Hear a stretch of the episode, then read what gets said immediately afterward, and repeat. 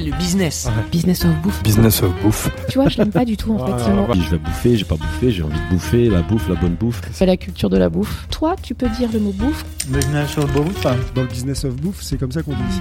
Tout à fait. Je suis très content de dire bouffe. Nous sommes Daniel et Philibert. Daniel est brésilien et vit à Paris depuis plus de 10 ans. Il est amateur de vin nature et adore cuisiner. Philibert est savoyard, un ambassadeur de son terroir. Nous avons eu l'idée de partager nos rencontres dans un podcast Business of Bouffe. Nous parlons bouffe, mais avec un angle business.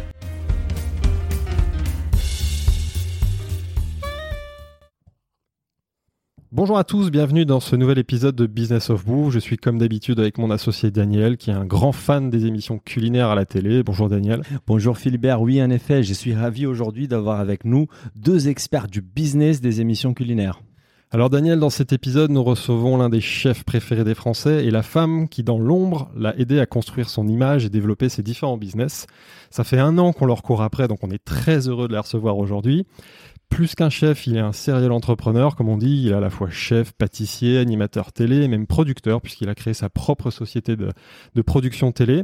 Il est le binôme à l'écran de notre plus fidèle auditrice, celle qu'on adore tant chez Business of Bouffe, à savoir Mercotte. Nous sommes aujourd'hui avec Laurence Maintil et Cyril Lignac. Bonjour Laurence, bonjour Cyril. Bonjour à tous les deux. Bonjour. Euh, déjà, on est très heureux, comme je disais, d'être avec vous aujourd'hui. On va, ce qu'on veut, c'est prendre le temps de revenir évidemment euh, sur ton parcours, Cyril, de comprendre comment tu as créé tes, différents business avec l'aide de Laurence, hein, du coup.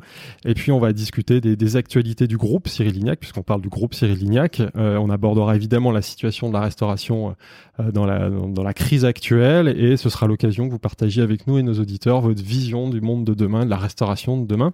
Mais avant de rentrer dans le vif du sujet, on vous propose bah, de commencer par vous présenter rapidement. Évidemment, on aura tout le temps du podcast pour revenir sur vos parcours respectifs, mais on commence par toi, Laurence. Qui es-tu? D'où viens-tu?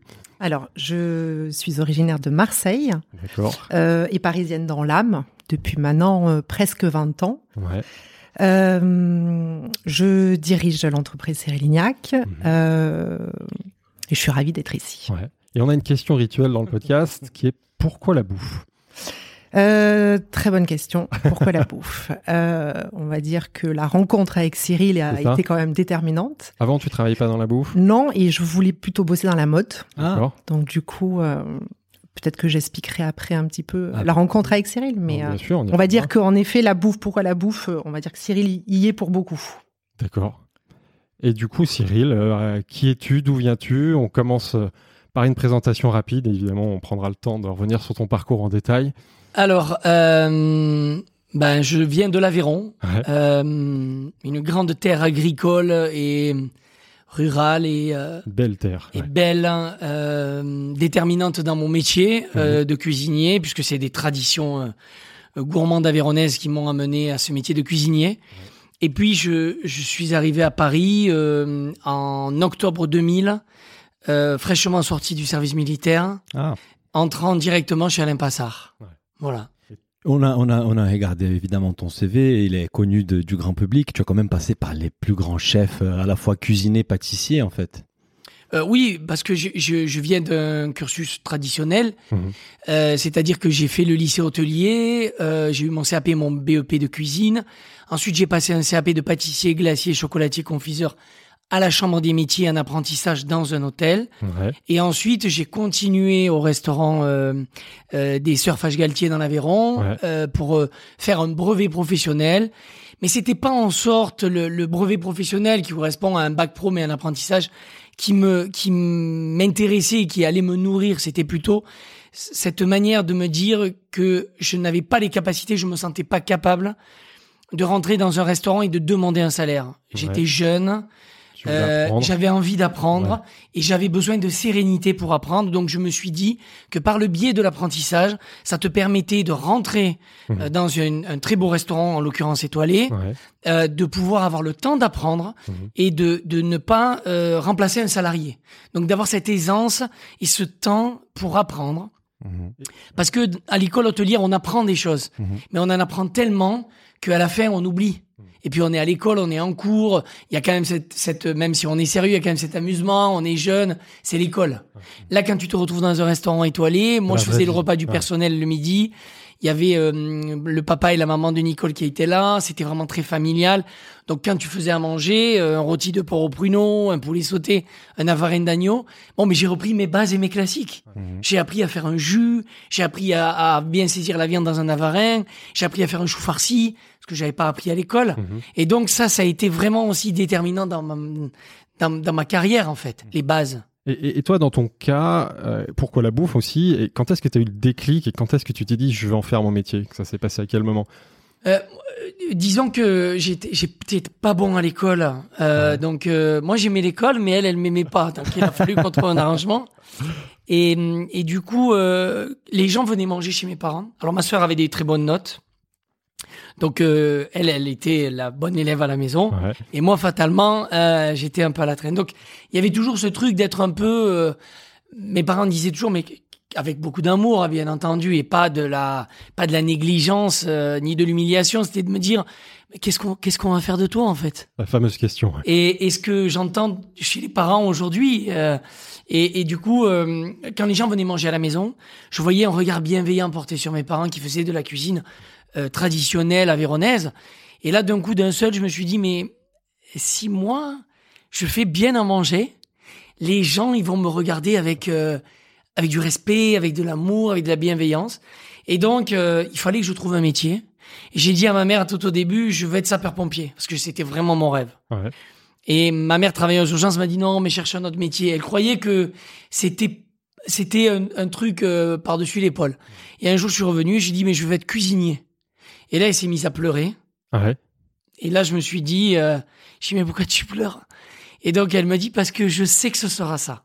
Ah d'accord. Et donc, eu je suis parti comme ça. Ah, Super. On va s'intéresser beaucoup aujourd'hui, évidemment, à la dimension business de ton parcours et surtout le rôle de, de Laurence. Mais avant de, de, de parler d'arriver là, en fait, entre ton début chez Alain Passard et l'ouverture de ton premier resto, il y a plus ou moins cinq ans Oui. d'intervalle. Est-ce que tu peux nous citer peut-être les, les moments les plus importants, les plus marquants de cette période-là où tu as appris les plus? Parce que tu as fait de la pâtisserie, de la grande cuisine, du bistrot. Quels sont les moments pour toi les plus marquants de cette période?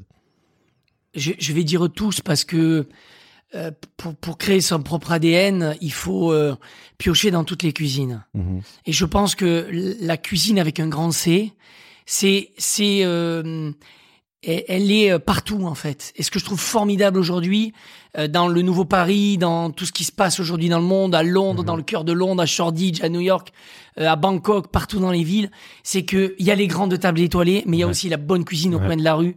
La grande cuisine n'est pas réservée qu'aux riches. Et moi, ce qui me fascine, c'est que aujourd'hui, avec des sauces du voyage, on arrive à donner une une, une espèce de, de de dimension à la cuisine qui est euh, qui est fantastique. Et ça m'anime tellement cette cuisine. Et j'en ai les Ça se frissons. voit, ça se Ça voit. m'anime tellement parce que j'ai tellement été bordé par cette cuisine gastronomique étoilée que depuis que j'en suis sorti, j'ai une vision contemporaine de la cuisine où il n'y a plus de limites, où il n'y a plus de frontières en fait. Et ça, c'est ma plus belle aventure. Et si on revient, donc justement, nous, on, on aimerait... Laurence, Faut que je parle après ça. T'inquiète pas, Laurence, on a plein de questions pour toi. Mais, mais je me rends compte que ça va être difficile parce qu'il dit beaucoup de choses. C'est Oui, passionnant. mais- mais on va rentrer, on va rentrer là dans les vifs du sujet où je non mais Laurence, c'est pour beaucoup euh, dans, Mais dans bien aussi sûr, euh, ça va sûr. venir, ça va venir. dans aussi le réglage de, de, de, de ma de, de j'allais dire de ma folie non c'est pas la folie mais dans comment je pourrais caractériser ça de, De tes de mon je suis euh, impatient ça c'est sûr mais parfois euh, je, je fais comme je le sens en fait. Donc euh, il faut me canaliser aussi. Voilà, j'ai plein d'idées, moi. J'appelle Laurent, j'ai des idées. Donc il faut aussi me canaliser et elle Et y est pour c'est un, de beaucoup. ses- un de ses rôles, c'est de, on va y revenir après, mais c'est c'est de canaliser toute cette, cette, euh, cette énergie, cette passion. Non, mais ce qui était intéressant, c'est euh, parce que je l'écoute, il y a encore des choses quand même que j'apprends encore aujourd'hui. encore Non, mais de- Aujourd'hui Ah bon Non, mais de se dire que cette, la passion pour ce métier, en fait. Ouais. Alors que je vous l'expliquerai après, moi, c'est pas ça du tout, en fait. La- mon rapport avec la food n'est pas du tout. À 14 ans, je rêvais pas d'a- d'avoir des étoiles et enfin, Oui. on en parlera après, quoi. Mais Et, et justement, quand est-ce que tu changes des casquettes? On Mm. va dire que tu es cuisinier et un jour tu deviens entrepreneur parce que tu ouvres ton propre resto. C'est la- le, Alors c'est le début d'un business. Oui, c'est le début, mais alors au début, euh, quand j'ai démarré la télé euh, avec euh, Oui Chef et que j'ai ouvert le 15e, Deuxième, ouais. D'abord, tu commences par les restos ou par l'émission ou ça arrive plus ou moins en alors même temps en fait, c'est en même C'est temps. l'émission qui Ce fait que, ça, ce que- ce- ce qui s'est euh, le, le- cheminement, c'est que euh, donc je travaille chez Arnaud Passard, je travaille chez Pierre Armé, je travaille dans des bistrots, je, je touche un peu à toute la cuisine, je travaille chez les frères Pourcel à la Maison Blanche longtemps. À Paris, ouais. ouais. À Mm. Paris, je fais des sauts à Montpellier, aux Trois Étoiles, donc c'était vachement intéressant.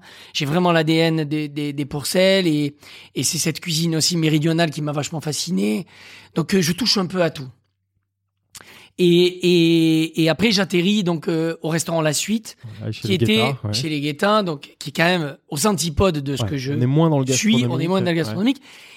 Mais l'aventure était bien, il faut se remettre dans les années 2004 où euh, c'était la mode des grands restaurants euh, par la taille avec euh, de l'entertainment. Euh, on mangeait, moi j'ai fait manger euh, Les. Rolling Ouais, Stones. voilà, enfin ça. voilà, c'était c'était un truc de fou. Mick Jagger qui rentrait dans la cuisine. Donc euh, je mettais finalement euh, euh, au- ma, ma culture de la cuisine au profit de de ce restaurant entre guillemets entertainment puisque Ouais. ça devenait un club, etc. Ça, ça a duré pendant deux ans. J'ai beaucoup appris parce que j'ai appris dans la, la manière de, de la responsabilité. T'as quel poste là? T'es chef. je suis chef. chef hein, à ce moment. C'est la Je première fois que t'es seul. chef. Avant, t'es Oui, t'es c'est la second. première fois que je suis chef. Euh, donc, euh, je suis tout seul, je manage une équipe, je me trompe. Je recommence. euh, Trompe dans les, les euh, je me, je trompe dans les recrutements, Ouais, je me ouais. trompe dans les services, je me trompe dans les plats, Comme ça je fais des apprend, erreurs. ouais. Mais cet esprit de restaurant le permettait. Donc, euh, entre guillemets, je me fais un peu le cuir et j'apprends. Que là, t'es pas en quête d'une étoile à ce moment. Non, pas du tout. est- C'est pas, c'est pas Là, l'objectif. on n'y est pas du tout. Donc Là, on est, euh, on est dans un apprentissage de gérer une brigade de 20 mecs euh, et, et, et de travailler comme ça, quoi. Donc euh, c'était c'était euh, une belle expérience. Et là, je rencontre, je faisais manger la la la, hum, la fille qui s'occupait de la com du restaurant. Euh, mange avec une amie à elle qui travaille dans une société de production qui s'appelle Fremantle Media Ouais. qui produit euh, Jamie Oliver à Londres et qui est donc une société internationale et veut produire euh, bah, le Jamie Oliver en France. Ah. C'est ça, c'est le projet de We Chef. C'est le ça. projet de We Chef. Et la fille, c'est euh, c'est Bibiane Godefroy. C'est D'accord. Godefroy. Et donc du coup, on, moi je je veux pas faire de la télé. Je, À, je lui à dis ce moment-là, toi, tu veux pas du toi, tout. t'as pas l'intuition. Ouais, ah non non, elle me dit on va tu, tu faut que tu fasses de la télé, euh, voilà, elle sent un potentiel chez moi que moi je ne savais pas. Et il faut se remettre dans un contexte qu'il y a 15 ans en arrière, j'étais hyper timide. on a, on a que- beaucoup de mal à y croire aujourd'hui, mais C'est-à-dire, Laurence, elle m'a connu comme ça, mais tu confirmes, Laurence, il était timide à l'époque, c'est vrai? Oui, il peut l'être encore. C'est vrai? Et, et donc du coup, euh, bon, je, je, je sais pas ce que je voulais faire. Et donc j'en ai parlé aux frères Pourcel qui m'ont dit, écoute, si jamais, fais-le, c'est une belle expérience. Si jamais ça fonctionne pas, parce que tu penses toujours à la chute Mhm. quand t'entreprends. Bien sûr. Pense- Alors il y en a qui pensent toujours au succès, moi je pense plus souvent si, à la si ça gamelle. marche pas, comment je fais que- ouais. Comment je fais que Je je reviens, plié dans que le je- métier, euh, comment je vais me ressortir de là, etc.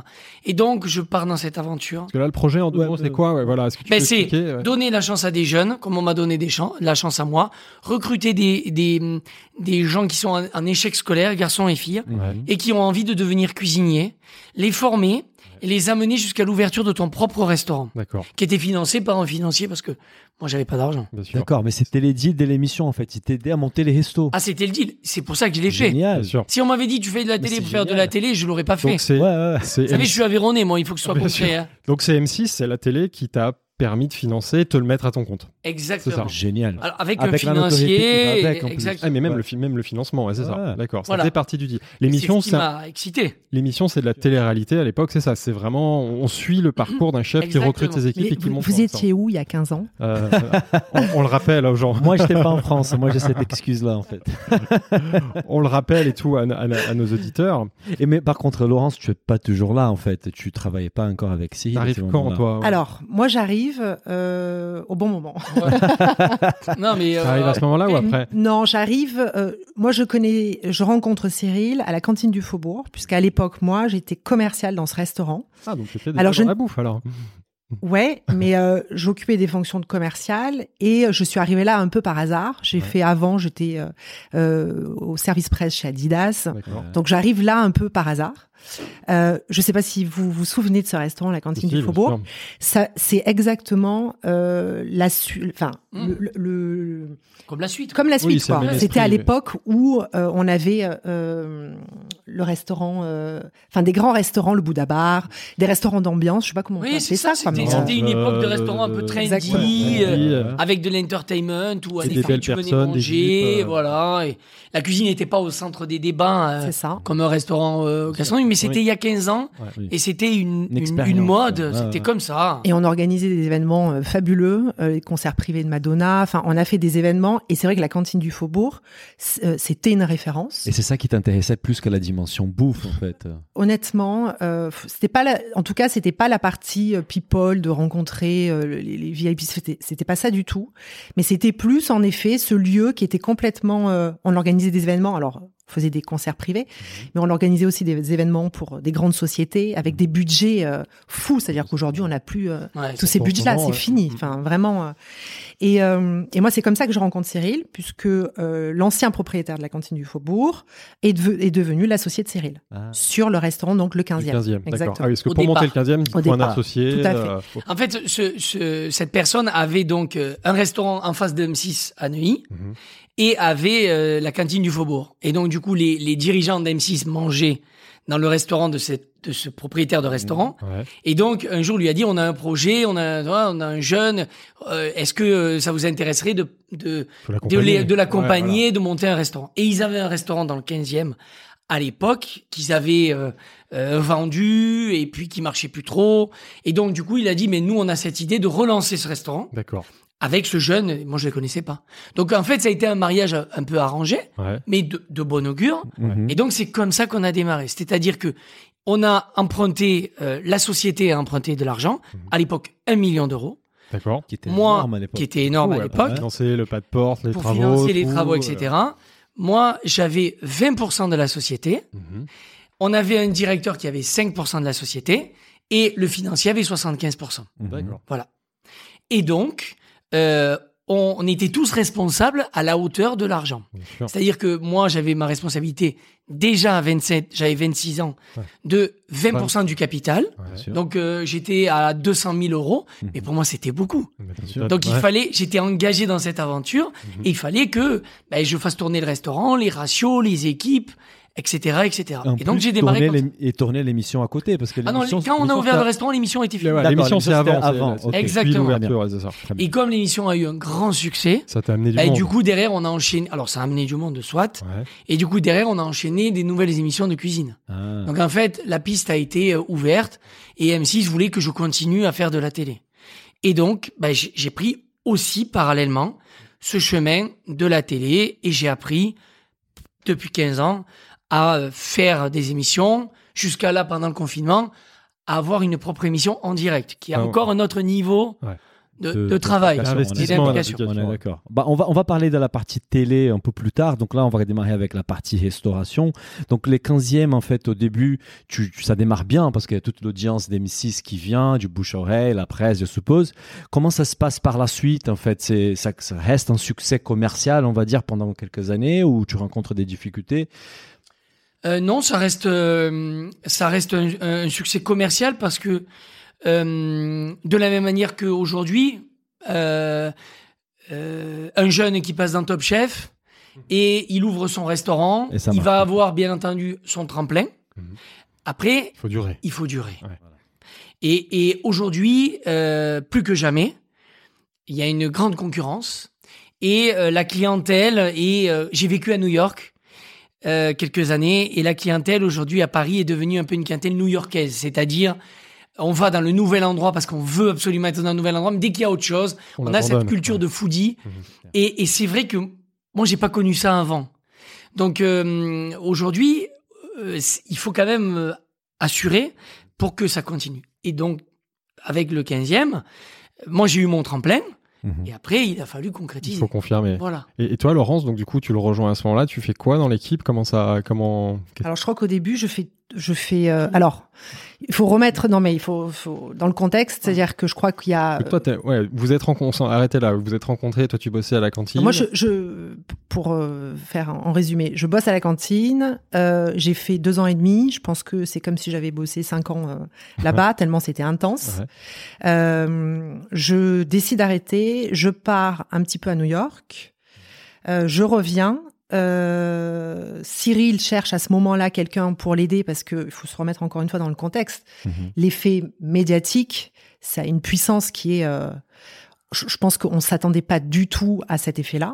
Et lui il y a- me il y a dit, la queue, il y a plein de monde. il y a la euh, queue, il y a assurer derrière. il y a le téléphone qui- de Cyril qui n'arrête pas de sonner, des demandes à tout va, tout type de demandes.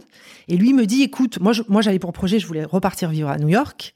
J'avais adoré cette expérience et je voulais, je voulais repartir à New York. Donc il me dit, écoute, en attendant que tu repartes, que tu fasses tes papiers, que tu cherches autre chose, euh, bosse avec moi, euh, bosse avec moi. Ok, mais je fais quoi? Sur quoi, ouais, voilà. bah, il y a tout à faire. Donc, il n'y a pas d'assistante, il n'y a pas de commercial, y a, en fait, il y a rien, sauf Mhm. qu'on reçoit tous les jours des dizaines et des dizaines de demandes. Alors, des demandes Oui, tout, intéressantes, oui. des demandes Quel, moins quel- ouais, intéressantes. quel type de demande Des demandes pour des, Alors, des partenariats? Des Parce que là, c'est quoi? C'est pour le restaurant ou c'est pour la, la, la les deux, en fait, personnalité les deux, les on deux. est- Pour le restaurant, pour euh, Cyril, des Ouais. demandes de partenariat, des collabs avec des marques, On a Déjà, fait des déjà, livres aussi. déjà, les ouais. demandes de journalistes. Ah oui. Ça, juste après. Oui Chef, ça y est, euh, tu deviens une personnalité Ah non, de la télé et les gens veulent s'associer à ton image tout de suite. Oui, oui, non, c'est, c'est, hum, euh, moi j'avais pas de service de presse en fait. Donc quand on a démarré, euh, euh, je, je gérais euh, un peu tout. Il y avait le téléphone. Je travaillais avec euh, Nicolas Châtenier à Mhm. l'époque quand il avait démarré, donc il m'a beaucoup aidé aussi. Et Laurence, euh, il fallait, euh, là j'avais fait mon premier livre euh, Cuisine Attitude qui avait cartonné, donc il fallait euh, le faire, euh, suivre. Il y avait des histoires de contrats, il y avait plein de choses. Mhm. il y a, y a beaucoup, là, quand je vois, c'est c'est assez marrant parce que quand je vois maintenant les jeunes qui sortent de Top Chef et quand ils sortent d'un coup et qui sont forcément livrés à eux-mêmes et au restaurant et tout le reste, une carrière, ça se gère. Bien sûr. C'est pas au petit bonheur la chance. C'est clair. Une carrière, ça se gère avec des objectifs, euh, des choses qu'on fait, des choses qu'on fait pas, des choses qu'on priorise. Et, hum, Là, il faut s'entourer. Avec une et stratégie. là, il faut s'entourer. Donc, au début, nous, on travaillait, je me rappelle, de chez Laurence. Elle avait un petit pas de bureau, de chez elle. Euh, on bossait de chez elle et on a avancé comme ça jusqu'à prendre un premier bureau et de, et de, et de monter toutes ces choses-là. Et tout ça, tu étais en cuisine aussi du resto 15e en fait. Tu étais les chefs du Ah, je- restaurant. je- il était chef du restaurant, je vais même dire mieux, comme on n'avait pas de bureau. Moi, je travaillais de chez moi. Quand on faisait des réunions, c'était au 15e, on, a une- on avait une grande table d'hôtes. Mhm. Cyril, il passait sa vie dans le restaurant, en fait. Il Ouais, était sûr, tout le temps restaurant, ouais, au restaurant, Bureau, en restaurant. service, bureau, rendez-vous. On faisait tout au 15e. Ouais. sûr. Donc, euh, le quartier, on le connaît bien. Le restaurant aussi. On y a passé beaucoup, beaucoup de temps. Ouais. Et euh, j'ai fait aussi l'hôtesse. Il y avait des jours où on n'avait plus d'hôtesse, planter l'hôtesse, je faisais l'hôtesse. Enfin, honnêtement, Génial. Débrouille quoi, entrepreneuriat. c'est ça. Et, Et quand, ouais, quand, quand on démarre comme ça, euh, je le dis pour les jeunes aussi qui démarrent là, c'est, c'est, euh, il faut trouver la bonne personne pour partager les bonnes convictions Ouais. et, et pouvoir euh, euh, se dire d'aller dans une bonne trajectoire. Parce que le chemin est quand même semé d'embûches Ouais. Et, et c'est très difficile de gérer euh, une- le départ d'une image, le départ d'une carrière. Ju- Juste une question, parce qu'on allait très vite dessus sur le 15e et le concept. Le, le 15e, c'est- le, le but, c'est d'en faire un restaurant gastronomique quand même à l'époque. ouais. Au début, pas du tout. Non? Ah, Au début, euh, on ouvre, on fait 90 couverts par jour, par service. Ouais. Donc le soir 90, le midi on faisait 50-60. Donc c'est une brasserie. D'accord, c'est brasserie. Ok. Un peu la continuité de ce que je faisais à la suite. Mhm. Des plats que je maîtrisais, on faisait euh, des burgers, une belle entrecôte, une sole avec une purée de pommes de terre à la vanille. On faisait euh, une salade de bœuf euh, euh, caramélisée avec de la salade. Enfin voilà, c'était un- une bonne cuisine euh, Gourmande, gourmande, mais. Euh, voilà, dans, dans cet esprit-là. Et c'est bien après que, au bout d'un moment, j'ai- j'ai écumé et enlevé un peu des couverts, commencé à avoir une stratégie pour changer la cuisine, mais ça nous a pris quand même. Le 15e, on, on l'a gardé 15 ans. Ouais. 15 ans. c'est Et bien. on a eu euh, l'étoile en 2012. Du coup, la course, Donc, aux, sept ans la- plus tard. Donc, euh, bon. la course aux étoiles, c'est venu après, c'est ce que tu dis là. Oui, c'est venu après, mais comme une, comme une, euh, une, une logique, une envie de, de, de, de, changer le rythme de cuisine, de progresser, de se challenger, quoi. Et on n'a pas de mal à croire qu'évidemment la, la, la, médiatisation a aidé à remplir le restaurant. Par contre, tu te dis que la médiatisation a retardé l'étoile. Est-ce que tu peux nous expliquer un peu plus? L'accueil de, Alors, de, de pairs dans la gastronomie? Ouais, c'est des, des, débats euh, euh, un, peu, un peu compliqués parce qu'on peut se baser sur rien du tout. J'ai eu Mhm. dit ça à l'époque, mais ce que, ce que je veux dire par là, c'est que il faut revenir 15 ans en arrière. Euh, Aujourd'hui, moi, je vois tous les chefs qui veulent faire de la télé. J'allume Top Chef. Tu on les voit je, tous et- passer et je vois euh, Michel Brass et Sébastien Brass dans Top Chef. Euh, 15 ans en arrière, ils disaient pas ça. C'était pas leur état d'esprit. ouais. Voilà, donc euh, bon, Euh, on a toujours été avant-gardiste. Moi, j'ai toujours voulu euh, euh, prendre un chemin de traverse. J'ai toujours voulu cultiver ma différence, sans arrogance, Mhm. mais j'ai toujours voulu écrire mon histoire qui est la mienne, avec ma sensation et ma sensibilité et, et- et mes rêves auxquels je crois. Mhm. Donc, euh, j'ai toujours voulu l'écrire de cette manière. Et donc, ben, euh, forcément, 15 ans en arrière, j'étais largement hors des clous de la normalité euh, gastronomique.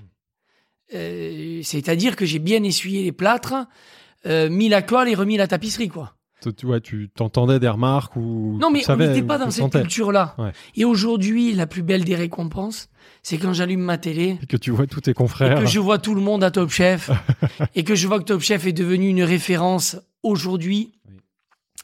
culinaire et où le guide Michelin va piocher des talents à l'intérieur de la télé. on le voit Il y a maintenant. 15 ans en arrière, Hmm.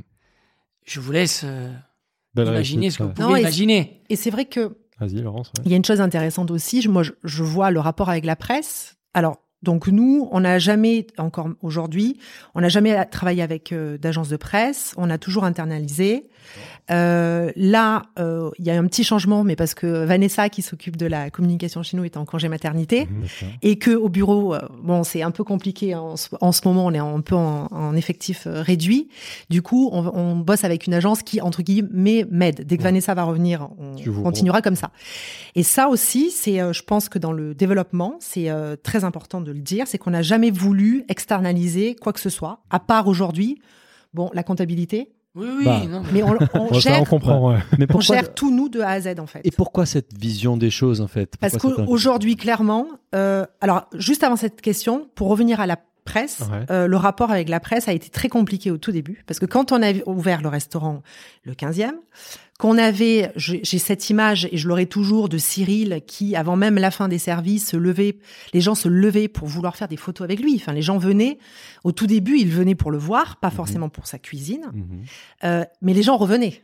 Ils revenaient parce qu'en effet, ils vivaient une expérience, que la cuisine était bonne, et puis voilà. Mais moi, combien de fois j'ai été confrontée à des journalistes qui m'appelaient, qui me disaient, il faudrait m'envoyer des photos, euh, les informations pratiques du restaurant. Alors moi, j'ai essayé de creuser, de demander, ok, mais vous souhaitez faire un, un papier sur le restaurant, sur Cyril? Oui, oui, oui, on est en train d'écrire le papier. Euh, mais vous êtes déjà venu dans le restaurant Vous avez goûté la cuisine de Cyril Non, non, non, mais euh, le papier va sortir. En fait, j'ai eu énormément de journalistes qui n'étaient même pas intéressés Par la cuisine. par la ouais. cuisine et qui voulait juste en effet l'effet médiatique. Donc il faut se remettre 15 ans en arrière, Quand on parlait positivement ou négativement à ce moment-là, justement? Positivement. Positivement. Positivement. Valorisez pas la cuisine et le savoir-faire. En Oui, fait, il je- y avait, il y avait les deux, mais Ouais.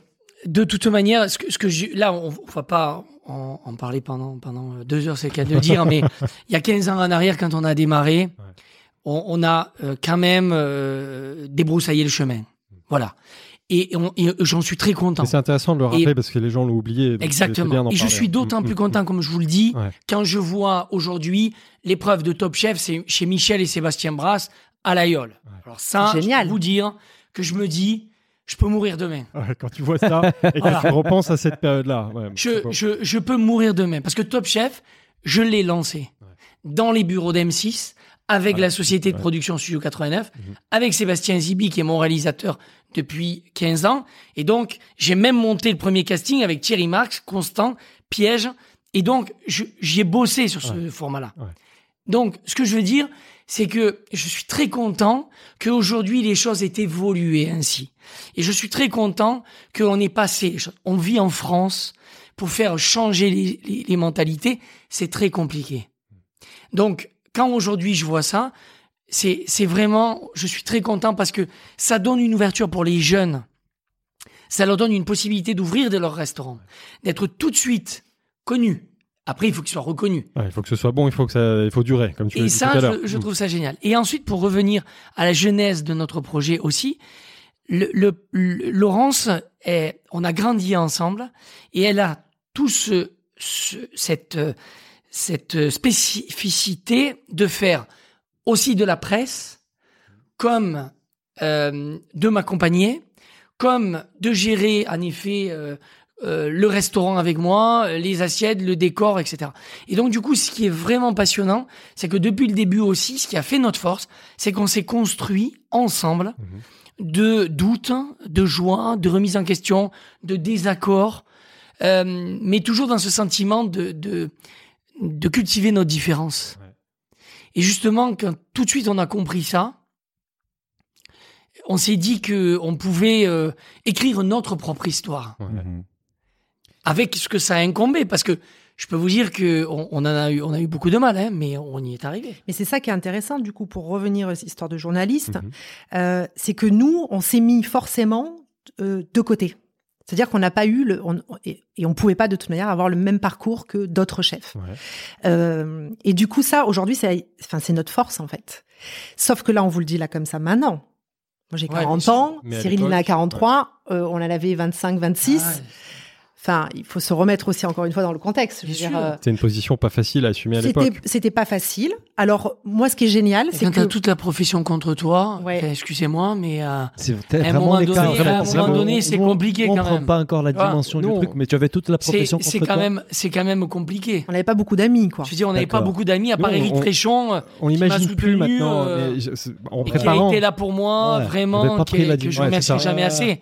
Mais, mais 15 ans en arrière, euh, il fallait le remettre dans le contexte. Oui, moi Voilà. j'ai lu des trucs après, c'est ça, il considère plus comme un animateur qu'un cuisinier. Donc mais ça, ça, tu penses, c'était vraiment une majorité ou c'est quelques-uns C'est c'est toute à la l'époque, profession? non, à l'époque, c'était beaucoup. Honnêtement, Beaucoup quand c'était beaucoup. Bon, ouais. Et, euh, et juste, enfin, Ah, aujourd'hui, ça fait mais changer tout ça. ouais. Hmm. et aujourd'hui, un journaliste qui m'appelle, la première chose qu'il veut faire, c'est venir manger chez nous. Enfin, il- vous voyez, il y a- plus le même, euh, Rapport qu'avant. même rapport. Donc Ouais. voilà. Je suis Et- très contente. Mais en tout cas, tout ça juste pour, pour dire que de cette, à l'époque, peut-être, euh, entre guillemets, faiblesse, on en a fait une force. C'est-à-dire qu'on a un parcours qui est complètement différent. On se retrouve pas dans le parcours des autres chefs. Et euh, avec, je dis ça avec beaucoup d'humilité. On a créé, on a tracé notre propre chemin à nous. Mhm. On a nos propres projets. On a notre manière à nous, en effet, de, de travailler. Et, euh, et puis voilà. Et on a aussi Mhm. une vision du marché qui est euh, propre à la nôtre. Cyril, là-dessus, euh, j'allais dire, c'est une de ses forces. Il en a quand même beaucoup. Mais c'est vrai qu'il a une vision aussi euh, du marché euh, qui est euh, assez intér- intéressante. On pourra en, reparler après. Mhm. Mais euh, voilà, tout ça pour dire que dans le contexte, il y a 15 ans en arrière, nous, de ça, on en fait une force. En se disant, il n'y a pas de problème, nous, on va y aller. Moi, euh, je, à l'époque, je m'occupais de la presse, je m'occupais du commercial, comme je vous disais, c'était très très large. Et ça aussi, c'est c'est juste génial. Et moi, je, je, je, je conseille à tous euh, les jeunes qui nous écoutent de débuter comme ça. Moi, jamais, Tout, ouais. jamais j'aurais pu travailler dans une grande structure, dans une grande entreprise. L'ADN et, et réduit à une fonction. Et c'est ce que je dis ça, ouais. je, dis- et je dis ça à toutes les personnes. Enfin, je m'occupe de pas mal des recrutements et euh, c'est ce que je dis euh, aux jeunes.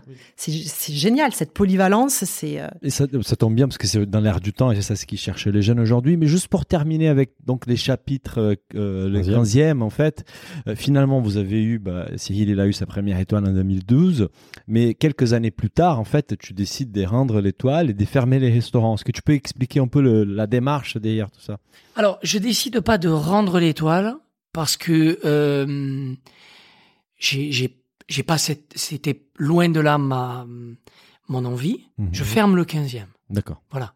Je dis pas je rends l'étoile parce que Tu fermes l'établissement. je dis voilà, moi ça fait 15 ans que j'ai le 15e. Mhm. Ça fait deux ans qu'on y réfléchissait. Euh, et, et, et on en a beaucoup discuté avec Laurence. On discute beaucoup de ces choses-là, de toutes ces décisions. On, on en parle vraiment tous les deux. Ouais.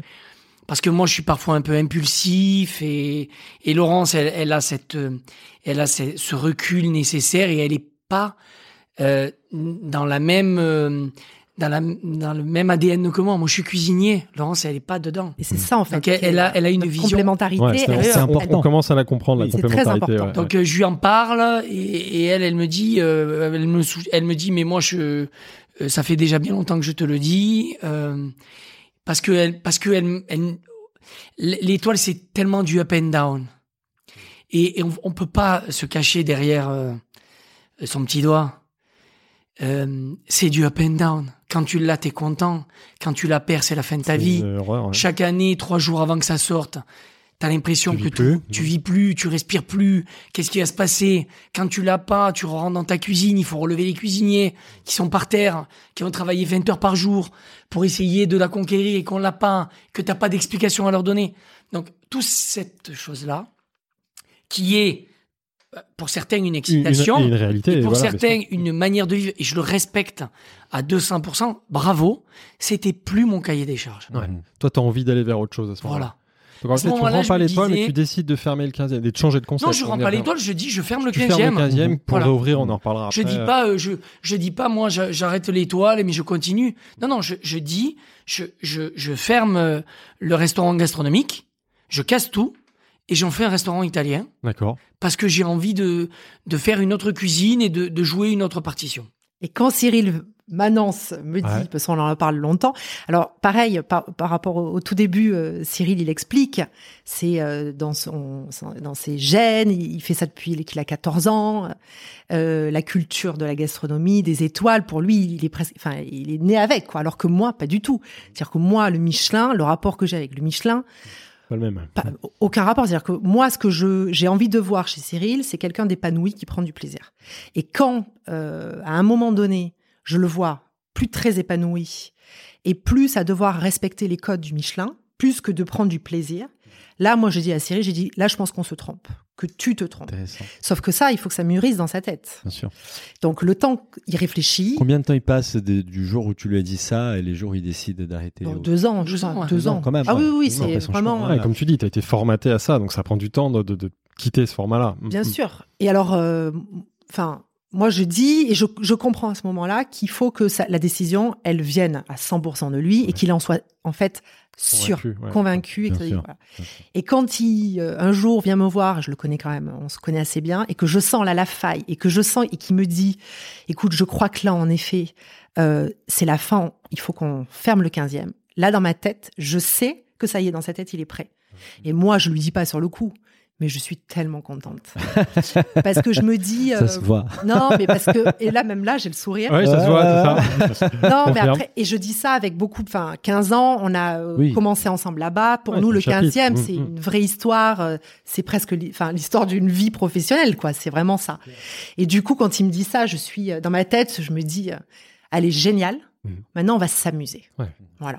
Vous pouvez repartir d'une copie blanche. Copie blanche et avec euh, tout ce qui incombe dans la créativité de se dire, on repart sur un nouveau concept, de nouvelles équipes, une nouvelle cuisine. Même ça, si vous, aviez déjà commencé ça avec l'ouverture d'autres restos, parce qu'il y a Oui. eu les Chardenois en Mais- 2008, vous avez déjà pris Oui, goût à l'ouverture des nouveaux projets. Quoi. Et ça a beaucoup aidé. Mm. Je, je voulais juste réouvrir une parenthèse Vas-y, à ce sujet-là, de dire que euh, je reviendrai peut-être à la cuisine gastronomique un jour. D'accord.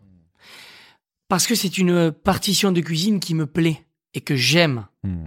J'aimais pas cette, cette, euh, euh, ces règles du jeu imposées euh, par le Michelin, même On- si le on- Michelin dira toujours qu'il n'impose aucune règle du jeu. Et qui évolue d'ailleurs. Mais- Donc ça va peut-être évoluer aussi. Mais du coup, je, je, euh, je voulais sortir de là pour me libérer de ça.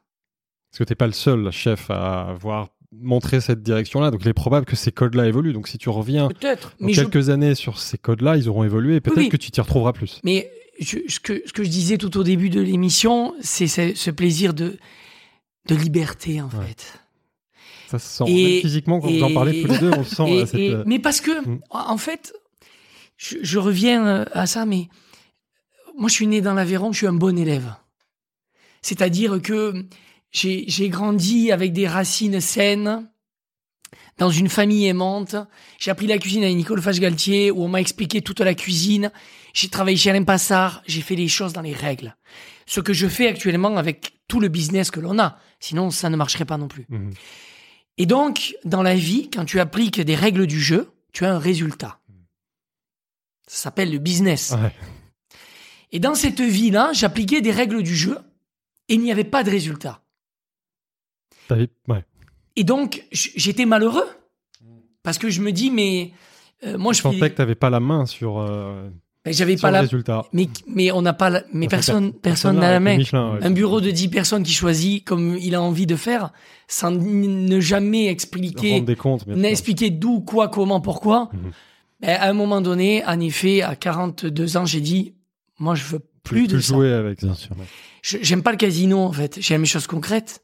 On fait des gâteaux, on fait des pâtisseries, on fait des restaurants. Les restaurants fonctionnent. Mhm. Les clients sont contents. Voilà. Ils reviennent. On développe une marque. Ça fonctionne. Donc, je referme la parenthèse. Ouais, Je ferai très certainement de la cuisine gastronomique un jour. Mais je suis libéré de tout ça. Et je n'y reviendrai jamais. t'as- Et chose, t'as autre chose à exprimer avant. Voilà. Et, et, et nous, on voudrait, donc pour avancer sur, on a différentes rubriques aujourd'hui, on va parler de pâtisserie, on va parler d'émissions culinaires, juste pour fermer donc cette rubrique restauration. Euh, un parallèle du 15e, il y a eu les chars de nous, il y a eu Auprès, les bars des prêts. Euh, Comment vous définissez un peu votre vision de la restauration, de les stratégies? Qu'est-ce qu'il y avait un fil conducteur dans toutes ces ouvertures-là? Tiens, Laurence, vas-y. Moi, je peux répondre. mais- Merci. Très bonne question. Bon, je vais te laisser répondre. Non, bah Cyril, alors. Qui bah, en décide plus, Qui décide connais. Comment- Le char de Elle le comment sait. Moi, je, je, je viens avec mes idées. En fait, c'est Voilà. toujours le même schéma. D'accord, vas-y. Je, je, j'ai, j'ai euh, plein d'idées, plein d'envies, parce que je, je, je croque cette pomme de ce métier à pleines dents, Ouais. parce que c'est un métier qui m'a tout donné, et je le conseille aux jeunes parce que tu peux, tu peux tout te trouver à l'intérieur de ce métier. Tu peux faire de la cuisine de rue, du gastro, du bistrot, du chinois, du japonais. Tu peux tout te trouver. Tu peux trouver au plus profond de toi-même la, la- le plaisir que tu as. C'est comme la littérature. Tu peux, ou comme l'art. C'est, C'est de l'art, hein. Mais ouais, c'est- oui, de mais, hein, mais ouais. tu, tu peux aimer le street art comme Ouais. tu peux aimer Pierre Soulages, comme tu peux aimer Basquiat. Tu peux aimer ce que tu veux. Et donc, euh, moi, je viens avec mes, mes envies et mes plaisirs. Et donc, je dis à Laurence, euh, on ferme le 15e, j'ai envie de faire un restaurant italien. Parce que c'est une cuisine que j'adore, que je connais pas, et j'ai envie de me plonger à l'intérieur, j'ai envie de me cultiver, j'ai envie de travailler avec des chefs italiens, j'ai envie de partir en Italie, et j'ai envie d'aller chercher. Et donc, je, je viens et je lui dis au bureau, Bon, et moi, je lui réponds banco. hein. On y va. Ah, donc toi, ça t'a plu tout de suite. moi, méditerranéenne que je suis, en Ah effet, oui, me le dis, c'est génial. Et- Parfait. et l'histoire du bar des prés, qui est quand même aujourd'hui notre plus beau succès. Ça, c'est assez l'histoire de ça. Euh, c'est c'est vraiment ce qui caractérise notre relation avec Laurence. Vas-y, on vous écoute. hein. On a, on a On ouvre les prés, qui est donc un restaurant où on mange de la viande un peu voyageuse, euh, des, des plats, des crus, euh, plein, plein, un, un mélange de- de- d'une cuisine que j'aime. Et juste à côté, il y a euh, une- une- un, un point soleil de Un bronzage. centre duvet. Ouais. Centre Là, on est dans le quartier Saint-Germain-des-Prés. Juste à côté. ouais. Et donc, il y a tellement de monde au pré que je dis à Laurence, on va faire un bar. Oui, l'histoire, elle est peut-être pas aussi. euh, pour, Ah, bah, pour on, va rentrer- compa- on va comparer vos deux histoires. Ouais, alors. non, t'étais à, deux versions. non, t'étais à table au pré. T'as le propriétaire du Point Soleil qui vient te voir en te disant euh, Viens voir, j'ai un truc à te montrer à côté, je veux vendre mon, mon local.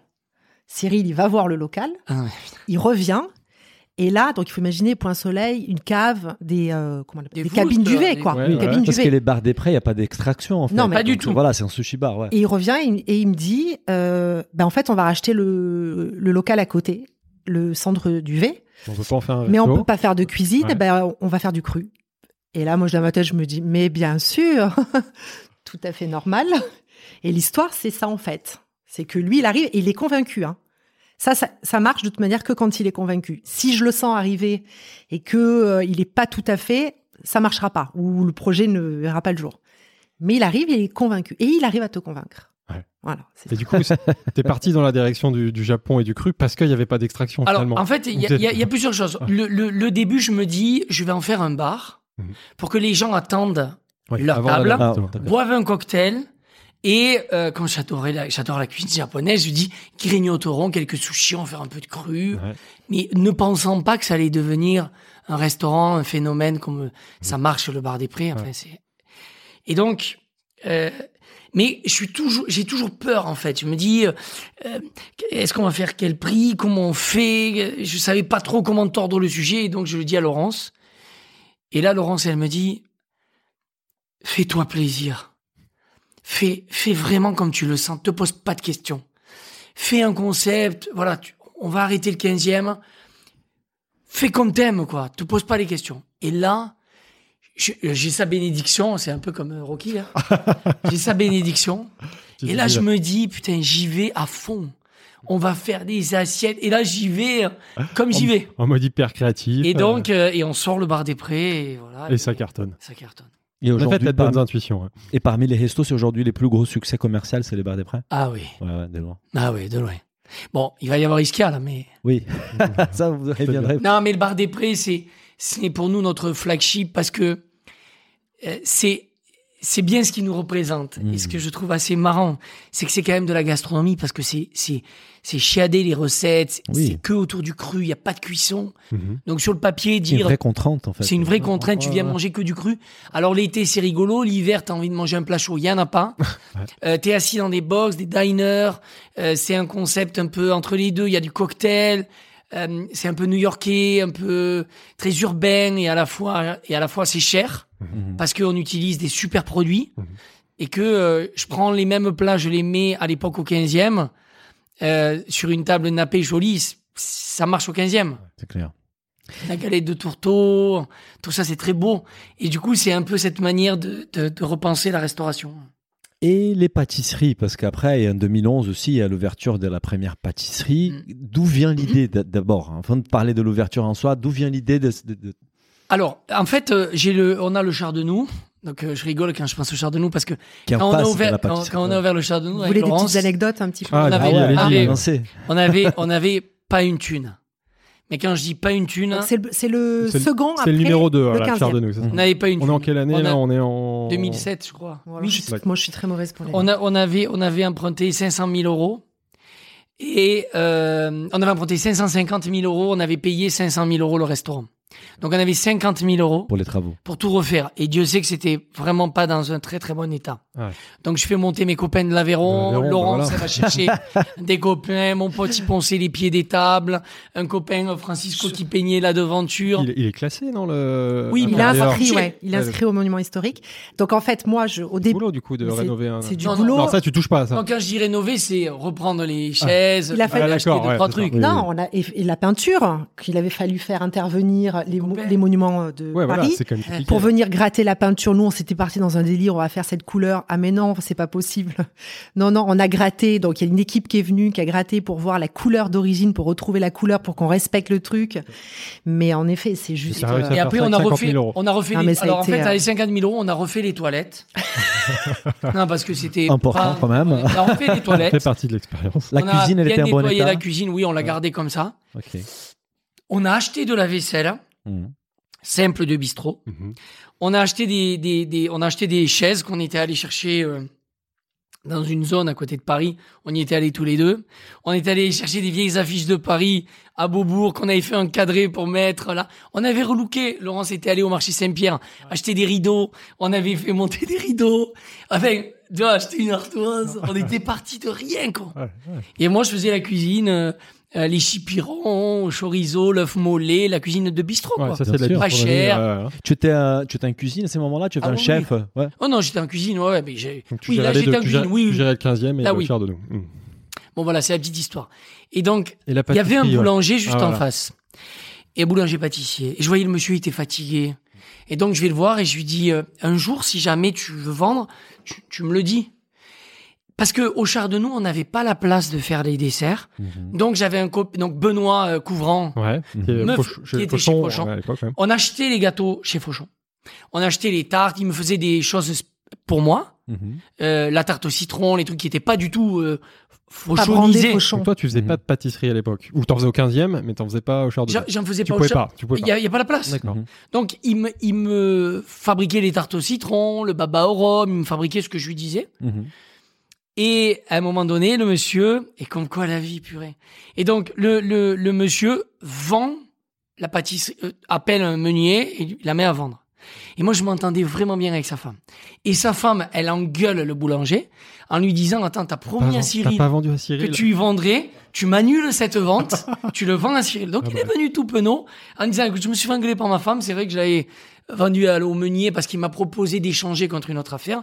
Mais écoute, on te l'a promis, on te la vend. Et c'était là Et quand sans- j'ai commencé la pâtisserie. Sans elle, tu t'aurais pas lancé la, la- la pâtisserie en face. Mais quand tu l'as, quand tu l'allais les voir, Ma vie est liée aux femmes. Ah, on en c'est parlera dans un deuxième Ah, temps. quand Non, tu mais- allais les voir Un au épisode début, tu avais déjà en tête l'idée d'ouvrir une pâtisserie Non. En fait, on dépensait, on dépensait C'est ça. euh, euh, entre les deux restaurants, les petits pains et tout ça, on dépensait 10 000 euros de pain.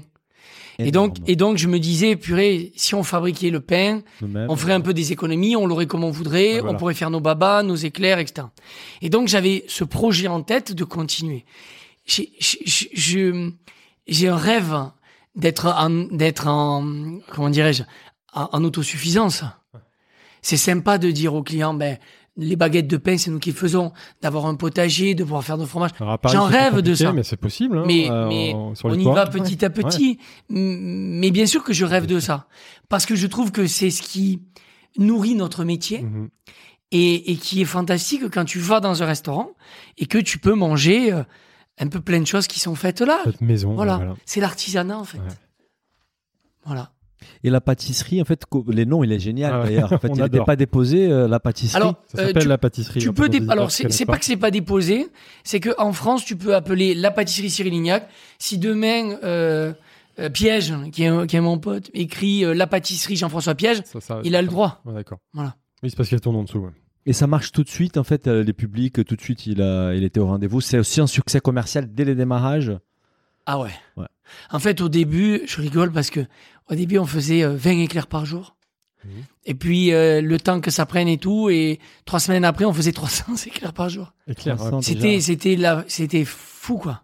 Et 300, c'est entre les éclairs que tu produisais pour les deux restos, Oui, plus je que tu vendais au comptoir. euh, Oui, Ouais. c'est un chiffre. C'est en un chiffre. euh, ouais, oui, c'est oui, pour dire mais que ça a d'accord. explosé. Fois ouais, ouais. Mais la pâtisserie servait à la fois comme euh, la, la cuisine des pâtisseries pour les deux restos, plus pour la boutique impropre. Pas pour le 15e. Pas pour le Pas pour le 15e. 15e, Parce d'accord. que là, on a en des face. pâtissiers, mais on faisait le pain. Ok, D'accord. ok, Voilà. ok, ok.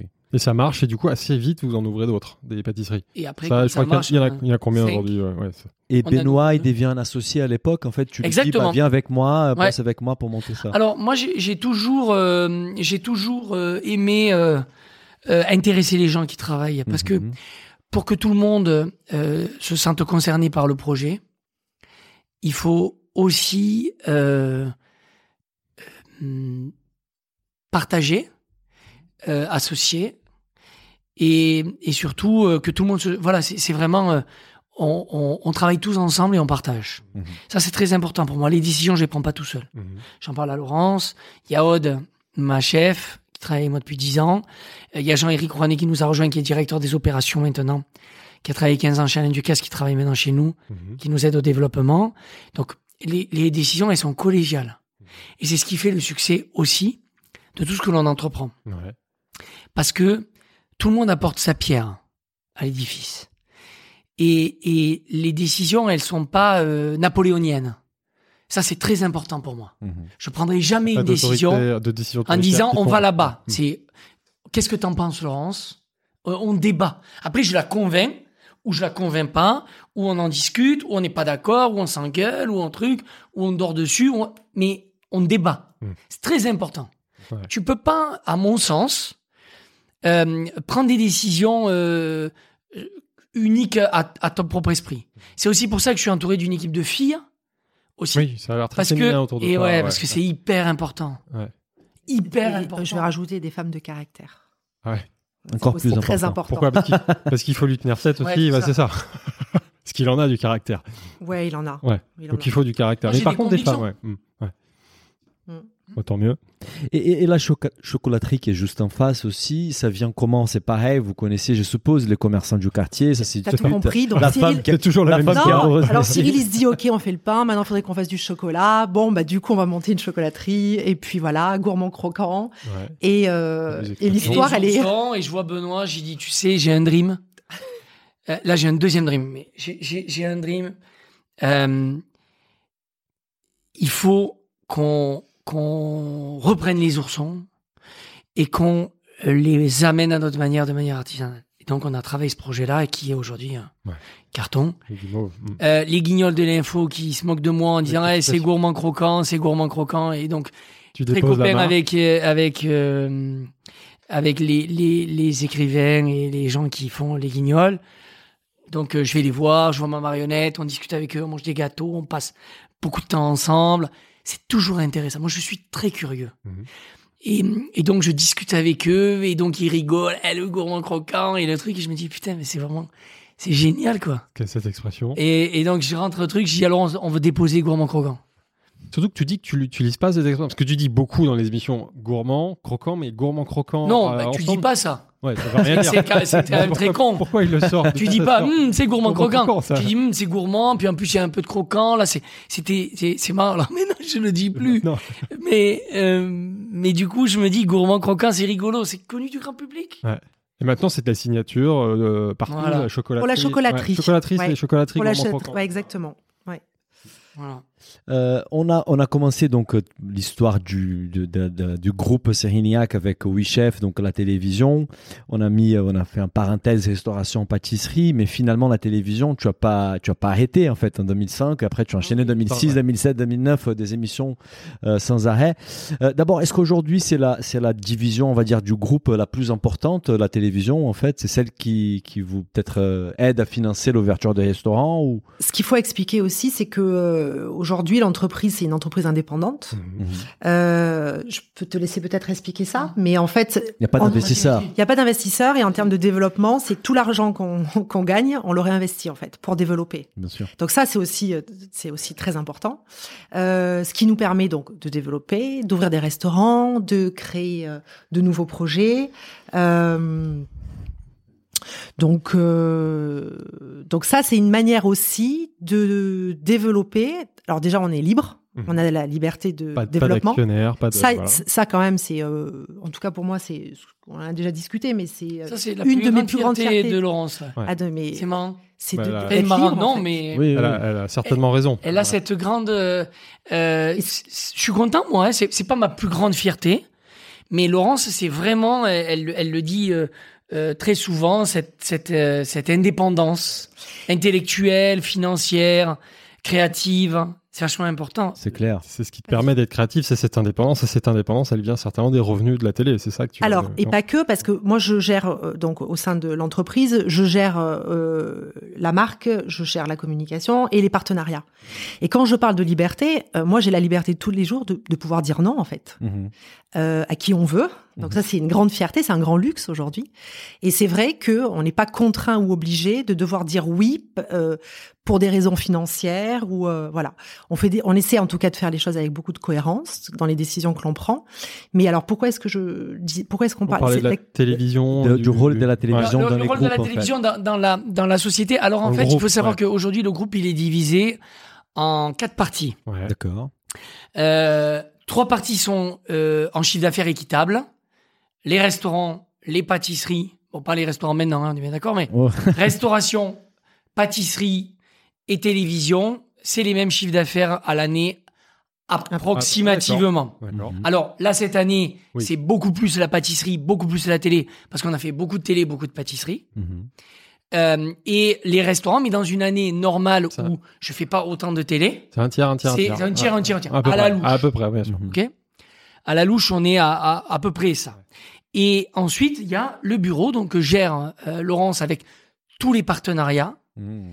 euh, qui sont selon des années euh, plutôt croissants, plutôt décroissants, ça dépend en fonction de euh, là par exemple du fait qu'on ait pendant le confinement fait euh, beaucoup de télé euh, en direct, il y a beaucoup de marques qui nous sollicitent pour des recettes, pour des lives, pour toutes ces choses-là. Mhm. Donc là, on a beaucoup de contrats, mais on est passé aussi par des années où ben, on n'avait pas beaucoup de contrats. J'allais vous demander, c'est quel type de partenariat? C'est ça, c'est des marques, euh, je veux dire, de, par exemple, je sais pas, j'ai une marque de robots euh, Il y a de tout. Il y a de tout. Ouais, c'est ce que j'étais en train de me dire. À la pluie. Il se met, il se Il met à, beaucoup, il se met là. à pleuvoir. Non, mais vous êtes pas. Et on est à pied, c'est pour ça. On va vous trouver euh, une solution. Non, mais du coup, euh, Euh, Il y a de toutes toutes demandes, de tout type. ouais. J'ai des demandes qui me font beaucoup rire. Euh, J'ai des demandes parfois ça m'amuse un petit peu moins, Euh, mais au final on n'a pas énormément de contrats. Mhm. Euh, là on travaille avec une marque euh, française d'électroménager. Mhm. Euh, on fait des choses. euh, Tu peux, tu peux citer du coup vous- euh, oui, ouais. je pense qu'on peut citer. Oui, de toute façon, je pense que tout Ouais. le monde le sait. C'est la marque Moulinex, D'accord. euh, avec qui on bosse depuis euh, une année. Mhm. Euh, on n'a pas énormément en fait de contrats, alors ce qu'on appelle les contrats de de marque. Genre, on n'en a pas beaucoup. Après, on fait aussi euh, Beaucoup d'événements. beaucoup d'événements, ce qu'on appelle les prestations de services. Où, euh, et là, c'est génial parce que c'est du sur-mesure. Ouais. Événement, ça veut dire quoi? Du catering? Non. Non, Non. alors un ça peut être tout. Ça peut être des dîners privés euh, Ouais. pour des marques de luxe ou pas. Ah, d'accord. Genre Dior organise le prochain défilé, il veut que Cyril soit les chefs. euh, Exact. Que Cyril est Exactement. chef d'accord. ouais. D'accord. Et ça, on fait beaucoup. Et je rajouterais même que depuis qu'on a ouvert le bar des Prés, on en fait encore plus. Ah oui. Au bar des Prés, c'est votre attirer une clientèle. clientèle Voilà. qui est voilà mode. Donc Mhm. du coup voilà. Mhm. Euh, Bah, tu te retrouves finalement de- dans la mode. ouais.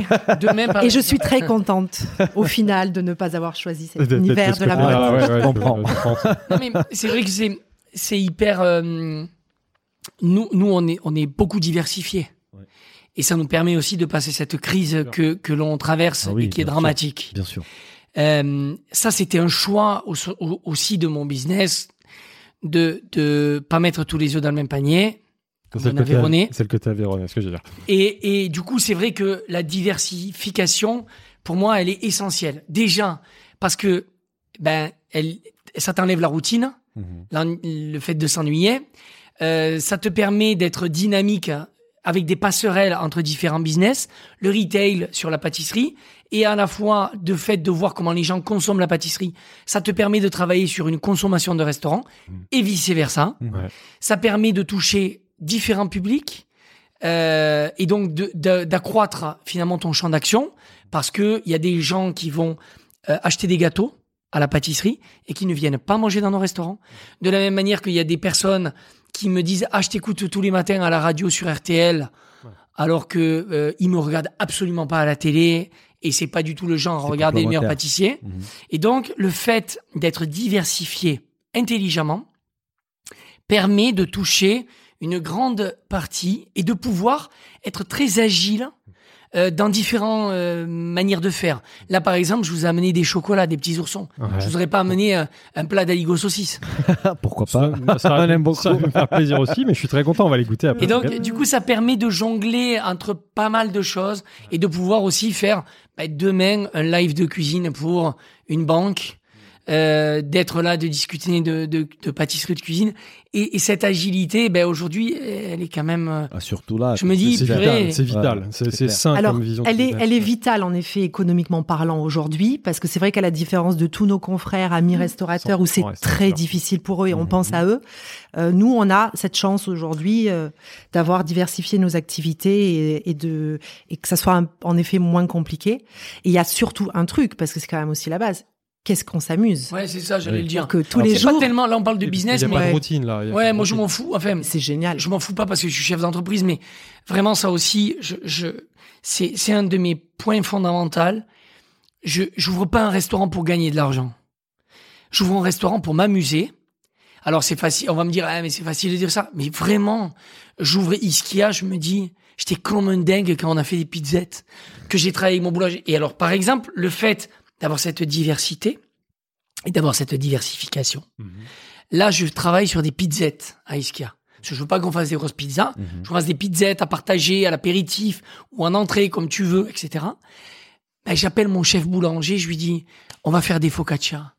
On va faire une pâte à pizza. Lui, Le mec, plate il est comme un fou. Ouais, ouais. Et en même temps, je lui dis, écoute, comme tu as de la place dans ton labo, je vais te monter un labo de ravioles. Donc, tu vas faire les pâtes fraîches Ouais. qui vont arriver dans les restaurants. Là, Donc, lui, il se dit, putain, mais c'est top. je suis boulanger, je fais de la pâte, on va faire sécher la pâte pour le chef.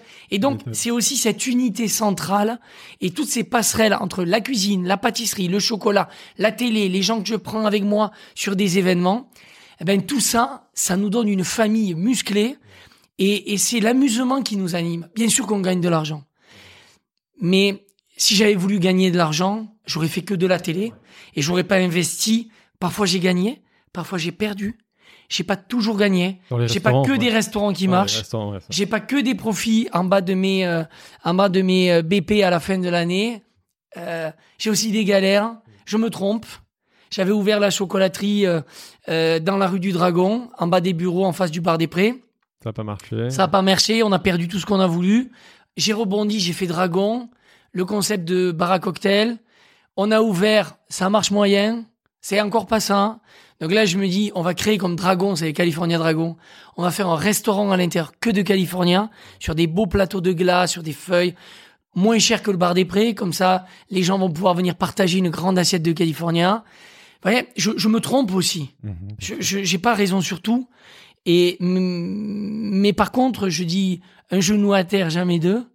Je me relève. Ça, c'est très clair. Et, et c'est clair que la, la télé, les partenariats te donnent ces moyens de cette créativité. Bien sûr. Sur la télé, sur l'organisation, on on l'a Et dit mes amis les banques hein, aussi, Les banques aussi, quand même. parce qu'ils me prêtent des sous. Ils te prêtent, bon, surtout que là, t'es bankable, hein, forcément. Sur la, sur la, la télé, euh, aujourd'hui, tu as créé même une, enfin, vous, vous avez créé une, une boîte de prod. Pour, pourquoi ce choix? Pourquoi avoir créé euh, Kitchen Factory? Bah, comment on, a- on s'est dit comment on crée du pain On s'est dit on va créer nos émissions. C'est pas pareil quand En même. fait, euh, au final. Non, mais c'est toujours aussi dans un souci. euh, moi, j'ai j'ai ce souvenir qu'on avait beaucoup aussi de propositions de format télé Mhm. où on se, on s'y retrouvait pas. Cyril, en effet, il n'y avait pas d'intérêt pour nous. Euh, des projets qu'on voulait pas faire. Donc, euh, en effet, on, s'était- on se disait, mais euh, faudrait peut-être euh, tourner le problème à l'envers et se dire, mais euh, si on montait nous le, le, le- le dossier, bon là, c'est avec euh, Mathieu Jean Toscani Mhm. de se dire, ben, en fait, nous, on va proposer des programmes que déjà, on a envie de faire, qui sont dans nos valeurs, dans l'ADN euh, de la- de l'entreprise. Et ça vous permet Le- d'être créatif et développer Bien sûr, formats, exactement. En fait, là, là, là le- l'univers de la télé, les médias, Mhm. je, je vais pas vous l'apprendre, Mhm. c'est c'est très compliqué, très fragile, et euh, la moindre virgule de travers, ça peut. Poser beaucoup de problèmes. Donc très rapidement, euh, j'ai compris que il fallait avoir sa propre société de production pour maîtriser son image, Mhm. maîtriser les montages, maîtriser l'histoire que tu racontes et euh, faire ta cuisine en interne. Il se trouve que quand j'ai démarré, j'ai rencontré donc Sébastien Sibi qui aujourd'hui est le euh, réalisateur de Top Chef et d'autres émissions, de Tous en cuisine et d'autres programmes que je fais aussi, euh, voilà. Et puis j'ai d'autres réalisateurs avec qui je travaille, Olivier Ruan qui s'occupe de, de, de, de- du meilleur pâtissier. Mhm. Mathieu, quand j'ai démarré la télé, j'étais pétrifié.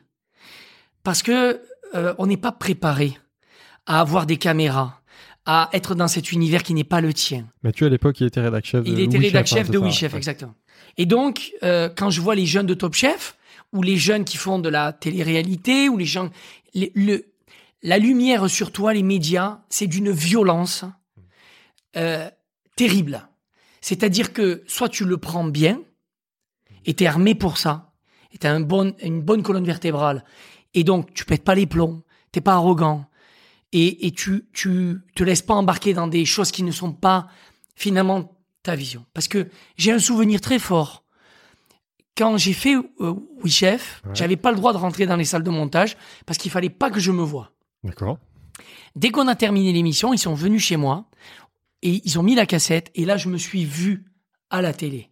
La Et là tu retournes le miroir sur toi-même et d'un coup c'est un choc de se voir à la télé. Mhm. C'est un choc de voir euh, parce que d'un coup tu as une appréciation sur toi.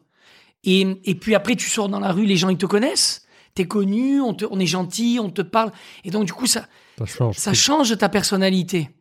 Et donc, Mathieu, il m'a toujours protégé de ça. Dès le début, il m'a pris et il m'a protégé. Et dès qu'il y a la vampirisation des gens qui gravitent autour de cet univers, qui veulent te proposer mille et une choses parce que t'es le meilleur, t'es le plus beau, t'es le plus fort, Mhm. à un moment donné, ça peut te sortir de ton vrai cadre. Ouais. Et donc Mathieu, il, il- il m'a enveloppé de cette confiance et il m'a protégé de beaucoup de choses. Et Laurence s'est greffée à ça.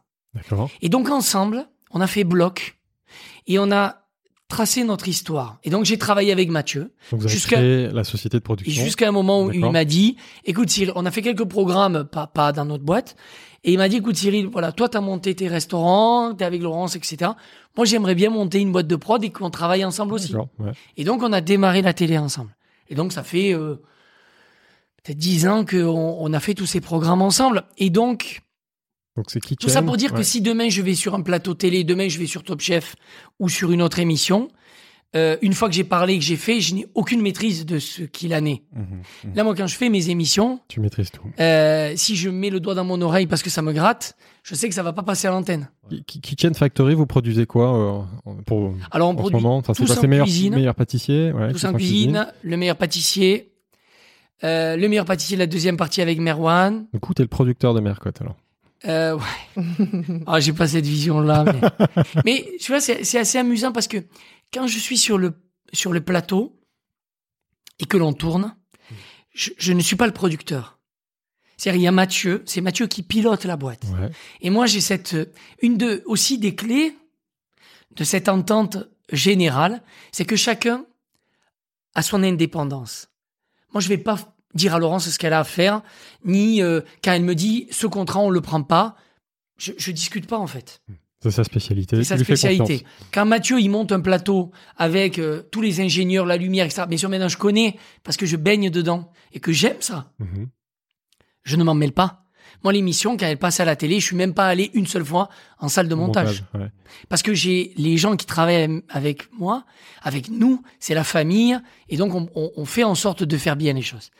Quand je rentre dans le dans l'atelier de Benoît, je lui dis pas euh, les éclairs, tu les as glacés. Je discute pas de là-dedans. Il gère sa boîte et il le fait bien. Mhm. Et ça, c'est génial. Ouais. Et Aude, ma chef, dans la cuisine, est vissée. Et, et on continue euh, dans, dans tout ce que j'entreprends. Mon chef chocolatier, je vais pas lui dire qu'est-ce qu'il a à faire. Ouais. Voilà. Tu, tu, tu as soulevé un point très intéressant du fait d'avoir ta propre boîte des prods, c'est que tu maîtrises ce qui sort. Euh, mais il y a aussi une dimension business qui est très intéressante, c'est que tu gardes plus des valeurs parce que tu es pas juste un animateur. Allez, Business of Et- et- et tu, tu dors pas. Et comment ça se Ah, passe contre, en fait euh, Et comment ça se passe? Quel est le business model exactement de la boîte des prods? Ça veut dire que vous vendez un projet à M6, ils achètent au projet, et après c'est à vous de vous débrouiller, de les produire, de les de financer ces, émissions-là. Alors, dans le business euh, de la télé, il y a deux choses. Il y a les euh, productions internes, euh, c'est-à-dire les tous en cuisine, fabriqués chez nous. Notre idée, donc la marque nous appartient et on la vend à M6. C'est-à-dire que là, nous, on a tout fait from scratch, on a tout monté. On, on- on- c'est no- c'est à nous, c'est à notre vous, programme. Ça vous appartient. Et ensuite, il y a d'autres marques comme le meilleur pâtissier où ça, ça nous appartient pas. Oui, c'est une Le format appartient ouais. à la BBC. Et vous utilisez. à en Angleterre, qui elle l'exploite dans le monde entier. Et nous, on a, on est producteurs exécutifs. C'est-à-dire que c'est nous qui montons les équipes, qui faisons tout. On leur verse des droits de l'émission et on partage les dividendes avec eux. Super, c'est très clair. Voilà. Donc il vaut mieux monter des business soi-même en On termes. est, on est d'accord, c'est pour ça qu'on a qu'on a un très Mais l'associ- l'association aussi marche très bien. Nous, on, on- on regarde tous les Et formats. surtout qu'à chaque fois, tu cherches des gens compétents dans leur domaine et qui t'apportent aussi des compétences que tu n'as pas à la base. Oui. Comme, euh, comme, euh, En fait, dans, dans la télé, le, le sujet, c'est qu'il y a euh, des producteurs internationaux qui ont des formats internationaux, qui viennent vendre, qui ont des succursales en France, qui viennent vendre à M6 par exemple, met des modes. mais qui eux n'ont pas les capacités de la produire. Mhm. Donc, ils- entre guillemets, c'est le meilleur business pour eux. C'est-à-dire, ils disent, nous, on a un format, ça coûte tant, et on le fait produire par quelqu'un, et nous, on le produit C'est pour une eux. franchise en C'est fait. une franchise. Voilà. Voilà. On a on a on n'a pas expliqué mais euh, avant de l'enregistrement mais nous on, donc à chaque épisode on demande à notre audience de poser des questions. Évidemment, on a eu 10 millions de questions, c'était les records absolus sur LinkedIn, Instagram, pas 10 millions, mais presque. WhatsApp, on a eu des questions J'allais dire de 10 partout. millions. Il, est, ma- il, est ma- il est marseillais lui aussi. Euh, je suis brésilien, un peu plus au sud. On commence avec euh, Mirjolette via Instagram qui a une question. Comment gérer la pression de la notoriété et conserver la qualité Je suppose la qualité en cuisine, elle a Oui, précisé. C'est des vraies questions. Hein. C'est des vraies questions, c'est des vraies personnes. Parfois, parfois, on cache nos propres questions, mais là, non. Euh, alors, le- déjà, il n'y a, a pas de pression sur la notoriété, euh, puisque on fait le travail comme euh, n'importe quel artisan. Ensuite, euh, on est forcément plus exposé et les clients sont beaucoup plus exigeants. Ce qui nous demande, ce qui est très intéressant au, au demeurant, puisque ça nous demande à nous une plus grande exigence Mhm. dans la marque. Et une remise en question. Quotidien, presque. Donc, euh, euh, la pression, en fait, on se, on se la met nous-mêmes. Mais comme comme euh, euh, n'importe quel euh, chef, euh, pâtissier ou chef d'un restaurant, il a il a il a la pression que euh, la qualité soit là, que les clients reviennent, Mhm. la pression entrepreneuriale. Bien sûr. Après, euh, au, au bout d'un moment, je le dis toujours, on, on est on est des artisans, on sauve pas des vies quoi. On n'est pas euh, chirurgien, donc euh, on peut se tromper. L'enjeu, Ouais. il est. Il faut L'enjeu, bien rappeler l'enjeu. il faut après, quand, en effet, la pression, c'est les gens qui nous la mettent, et donc du coup, il faut aussi redescendre un peu, faire redescendre cette pression en disant, comme je vous dis, on sauve pas des vies, quoi. On fait des gâteaux, on peut aimer ou ne pas aimer, on peut venir manger chez nous, aimer ou ne pas C'est aimer. l'âge de la maturité. hein. On peut aussi Ah. ne pas Ah. m'aimer. Il disait Il y a des gens avant. qui me qui, qui Ah, y a- il y a Laurence qui dit détestent ce que je fais. Laurence oui, oui. t'as pas toujours dit ça. Ouais. Oui, j'ai pas toujours. dit Non, mais après, on est ultra exigeants. Ouais. Tous les deux, euh, l'un envers l'autre, euh, chacun de notre côté, on est des gens très exigeants. Et que c'est vrai que euh, on s'est, euh, on a fait un vrai travail sur nous-mêmes depuis. Euh, on est des fois un petit peu moins regardant, hum, et encore, j'aime, pas trop le dire, mais euh, voilà, on se dit en effet qu'on sauve pas des vies, qu'il y a des choses plus graves dans la vie, mais on aime bien C'est quand blessant quand même aussi. ça. Ouais, et on aime quand c'est bien fait en fait. Voilà. Après- quand on fait quelque chose, quand on l'entreprend, on fait très attention, on réfléchit à tout, on pense à tout. Et après, il y a aussi un truc, quoi. On bosse euh, dur, Beaucoup. ouais. beaucoup. Ouais.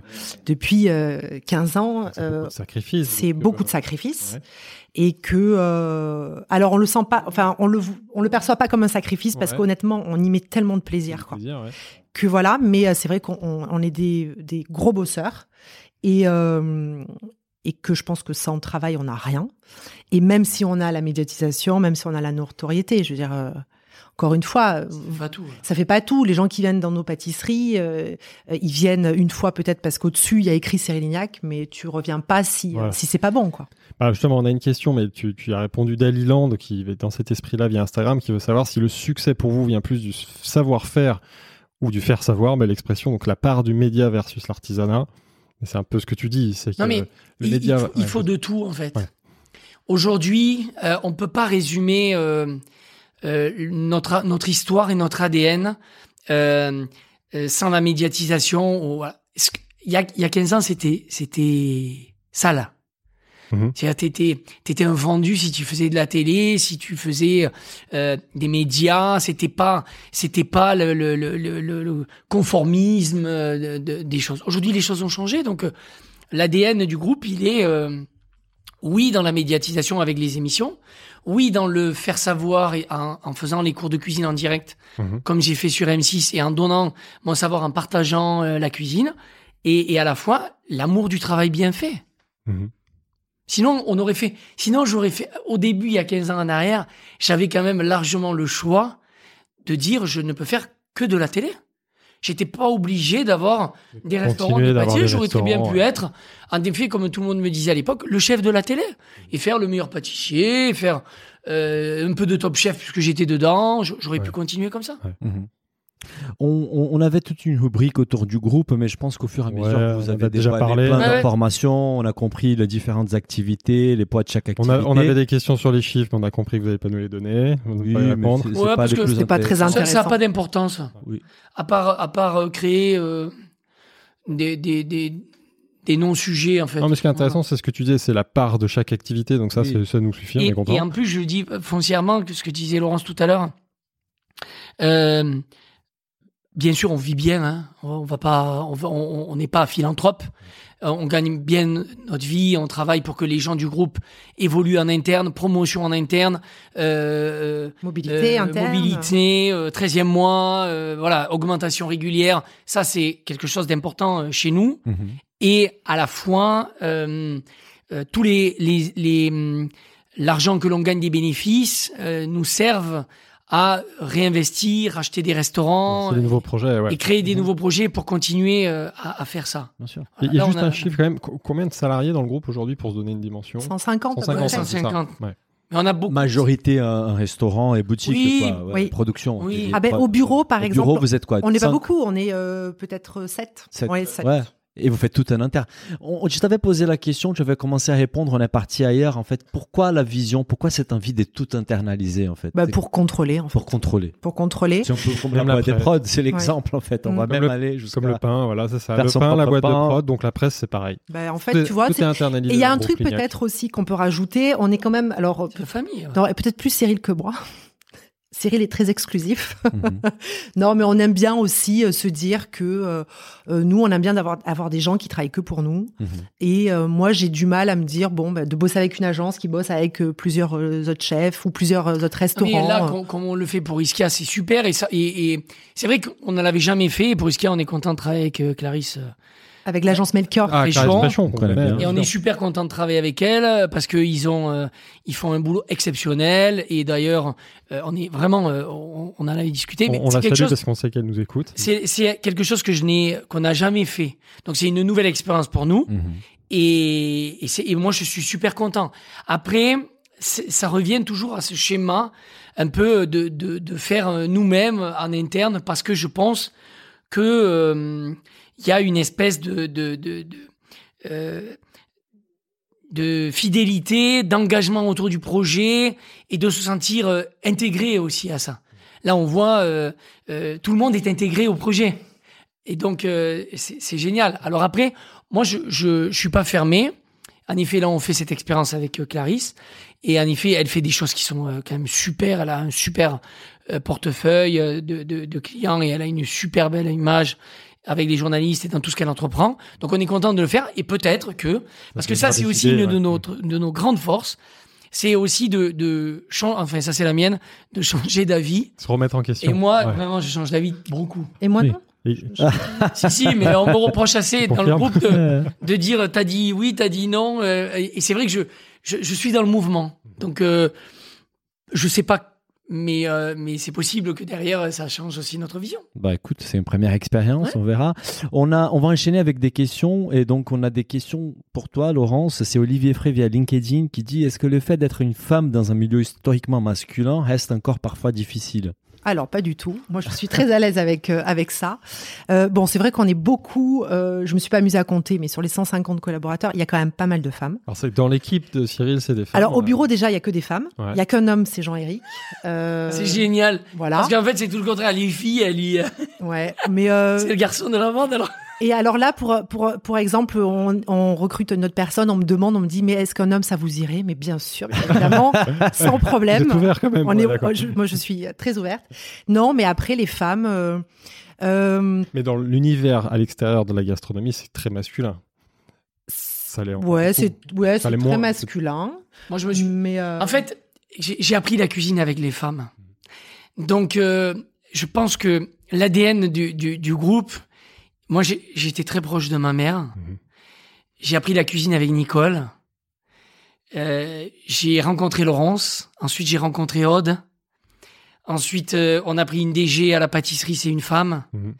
Euh, et, et du coup, dans, dans le Vanessa, qui à la presse c'est une fille, les mon assistante c'est une fille, et, et, et donc les RH, et donc euh, les directrices de boutique c'est des filles, et du coup euh, on se pose pas là. Moi, je quand j'entends tous ces grands débats autour de euh, les femmes dans notre métier, mais moi c'est pas un sujet en a fait. priori, chez toi, c'est pas un problème. hein. Pas du un et c'est surtout que Non, honnêtement, je suis pas. Je trouve que c'est génial. Je veux pas faire de féminisme, mais c'est euh, c'est on, on apporte tellement de Mais choses. bien sûr.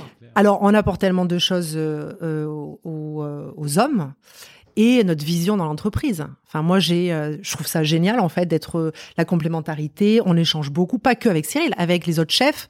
Euh, moi, je m'entends super bien avec Vincent. C'est un chef que j'adore, qui est euh, complètement. Qui est, alors pour le coup, c'est le vrai chef. C'est-à-dire qu'il est, comment dire, c'est un. Il est costaud, Il est- il aime la il cuisine. aime la bonne bouffe, il aime. Voilà. Moi, Ça veut dire quoi le vrai chef? Il est pas maigre et Ouais, il est pas comme moi. Comme Cyril, ouais, c'est ce que tu Non, moi dire. je suis pas un vrai chef. Euh, non, mais voilà, donc euh, c'est génial et euh, moi je suis. c'est pas un, c'est c'est c'est pas un, un débat. Ouais, Non. tant mieux. Ouais. Et, et Olivier, la même personne enchaîne, et il est très bien informé là. Et en plus, lui, il est jeune papa. Donc, il dit question de la part d'une jeune maman, jeune maman que je connais. Comment est-ce que vous arrivez à concilier des C'est qui ce responsabilités Fred?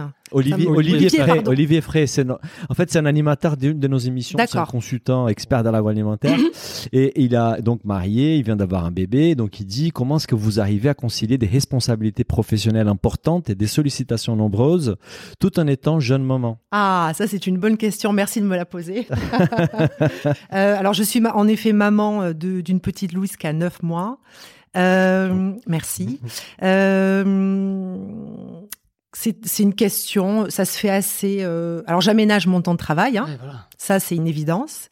Euh, en plus là, avec les histoires de couvre-feu, Quel bon, pa- 18 eh, quel, quel bon patron. Honnêtement, Ouais, c'est ça. Je, je regarde l'œil du patron, mais honnêtement, c'est vrai que bon ça, en effet, j'aménage. Après non, c'est aujourd'hui être, enfin pour moi, pour être, être maman euh, euh, à 40 ans, c'est une force, euh, c'est une vraie force quoi. J'ai énormément, euh, euh, ma vision des choses a énormément euh, changé en neuf mois. En plus, moi, je suis, j'ai accouché en plein confinement. euh, ça a été quand même euh, assez compliqué pour une première, pour un, un premier, c'est quand même assez dur avec un papa qui n'était pas euh, forcément présent à mes côtés à la, à la clinique. Enfin, c'est quand même, mais quel, honnêtement, c'est topissime. Congé maternité, euh, on parle de congé maternité, il est Cyril? Ah, mais- Attention, il peut avoir des problèmes. là. non, non, non. Attends, je coupe le Non, mais, micro là. non, mais ce que, Non. ce que, Il y a quand on même des est- petites revendications qui ressortent. Non. Non mais on est on est aussi euh, et, et comme je le disais tout à l'heure où tout le monde apporte sa pierre à l'édifice. euh, on est euh, enfin en tout cas on on aménage son temps de travail en fait. C'est-à-dire que euh, Laurence elle peut partir quand elle veut. euh, L'essentiel c'est que le travail soit fait, que l'on avance. On est responsable en fait. On n'est pas euh, et c'est aussi euh, euh, comme je le vois par exemple quand je vais chez M6 où il y a un peu de télétravail, un peu de travail euh, présent, un peu voilà, c'est- l'essentiel c'est que tout le monde et tout le monde est intégré à la boîte donc il n'y a pas de Mais pour répondre à la question, définitivement, euh, tout s'organise. Oui. Il faut quand même être bien organisé, c'est Oui. sûr. Quand, à neuf mois, là, il faut être, avoir une bonne organisation. Et puis voilà. Et aujourd'hui, c'est une force et c'est génial. Et, euh, et euh, je dis qu'on peut concilier les deux euh, sans problème. Faites des enfants. euh, Vraiment, Des. Bien sûr, clair, c'est génial. Le confinement a pas mal aidé. ça. Je sais pas. ouais, On a une autre question de Manuela Cuisine via Instagram. 15 ans de vie Ah, commune. notre chère Manuela. Manuela, pourquoi vous la connaissez? Oui, Oui, elle nous suit depuis très Ah, longtemps. bah, vous la connaissez. Alors, et qui nous demande, enfin, qui vous demande 15 ans de vie commune dans le groupe, c'est formidable. À quoi devez-vous cette longévité? Ah, alors. Bah, je la te laisse question. Ah, bah, Alors, je te répond. laisse répondre. Euh, mais attends, on va avoir deux versions Ah, différentes. On veut les deux versions. ça. Euh, beaucoup de respect, Ouais. je pense. L'un envers l'autre, on... beaucoup de respect et d'écoute en fait. Mhm. Euh, on est, euh, ça nous arrive de pas être d'accord, mais au final pas tant que ça. Et quand on l'est pas, euh, en effet, euh, on essaie à chaque fois de euh, d'échanger, de discuter pour euh, essayer. En fait, on, on essaie de pas avoir de conviction aussi et d'essayer de s'écouter. Ça c'est important, l'écoute euh, et le respect en fait. Je trouve Donc, respect, écoute, secret de la Ouais. longévité pour toi. Et toi, Cyril a une vision commune en fait. Une vision commune, euh, une, une même envie euh, d'entreprendre, une même envie euh, d'excellence, du beau, euh, de la surprise, de la nouveauté, euh, La créativité. euh, quelque ça. chose de quelque chose qui n'est pas euh, routinier et, à- et être sans cesse en mouvement. C'est ce qui anime. En fait, c'est c'est c'est c'est comme un couple quoi. Donc en fait, c'est vrai que on a euh, on, on est euh, enfin Laurence là on est venu tout à l'heure en voiture, euh, on a un projet, on peut pas en parler encore mais Ah, si, elle me montrait elle me montrait des photos qu'elle avait vues de de- d'un architecte, Ah d'un oui. designer. euh, donc c'est c'est aussi là en permanence cette cette euh, c'est plaisir. Alors c'est facile de dire. Moi j'ai- j'ai- j'aime à dire toujours on a enfin j'ai qu'une vie. C'est-à-dire j'ai pas une vie privée et une vie au travail. Je mets tout dedans. Et, et c'est ce qui est génial aussi. Je pense que et Laurent c'est pareil. C'est-à-dire bien sûr on a nos vies respectives, voilà, mais Mon compagnon est On- un très bon ami de Cyril. on, Ouais. on est, on, est, on est, on est toujours euh, le dimanche soir. Si à 23 h j'ai une idée ou je pense un truc, je peux lui envoyer une capture. Si elle est devant son téléphone, elle le regarde. Sinon, on en parle le lendemain. Et elle, pareil. Des fois, je me lève le matin, ouais. je vois quelque chose. Et donc, euh, c'est ça en fait. C'est on a cette même envie commune et cette même euh, direction. Et bien entendu, dans le respect, la discussion, l'écoute, l'aménagement de, de- du temps de travail. euh, C'est un bon patron. Il a peur. Euh, on a encore question, une, euh, une- une question pour, et c'est la dernière question de cette euh, partie, on va dire, activité du groupe. Euh, c'est Esperluette via Instagram, c'est Céleste en fait, son vrai prénom. Il est maintenant plus entrepreneur, businessman et animateur TV qu'est cuisinier. Son métier de base ne lui manque pas. Alors, Alors, je peux euh, vous dire juste un truc, moi. ah, vas-y. Vas-y. c'est qu'il m'a fait des pattes de folie là dernièrement. Donc je peux vous dire, je peux vous Il a dire pas perdu que la main. Il a Encore pas fort. perdu la main et qu'il maîtrise bien, vraiment. Euh, non, mais je l'ai montré dans Tous en cuisine. Ah Donc, ouais. euh, en effet, quand tu es en direct euh, comme ça tous les soirs et que tu dois faire la cuisine, euh, bien sûr que c'est c'est c'est mon métier de base et c'est ce que j'aime. Ah, notre téléphone qui sonne, c'est une première en fait. Ouais. L'invité, l'invité surprise. Ah, est l'invité mystère. La surprise, vient. Mercotte. Non, mais d'ailleurs, très bonne transition. Euh, euh, alors, je fais un autre métier. C'est-à-dire que, et c'est ce qui est formidable, ce que je disais au- tout au début de l'émission, c'est un métier qui est formidable parce que c'est un univers. Et hum, au début, on commence, euh, bien entendu, par les bases, apprendre la cuisine, la faire, euh, la maîtriser, trouver son ADN, la faire faire. Mhm. Et ensuite, euh, passer, trouver un chef, euh, l'accompagner, faire les essais ensemble et, et- et tout le reste qui va avec. Donc, bien entendu que hum, je suis pas en train de faire la cuisine Tous les jours, tous les tous jours. les restaurants, bien sûr. voilà, parce que j'ai des chefs et qui le font très bien et avec qui je partage la création, avec qui on fait les essais, avec qui on discute, avec qui on avance. Euh, mais comme euh, en effet je le disais avec tous en cuisine, j'ai fait la cuisine. la euh, cuisine en fait voilà, jours. et puis j'adore ça. Sauf que au bout d'un moment, quand tu veux développer, il faut être entouré. Mhm. Sinon, je peux pas ouvrir des restaurants.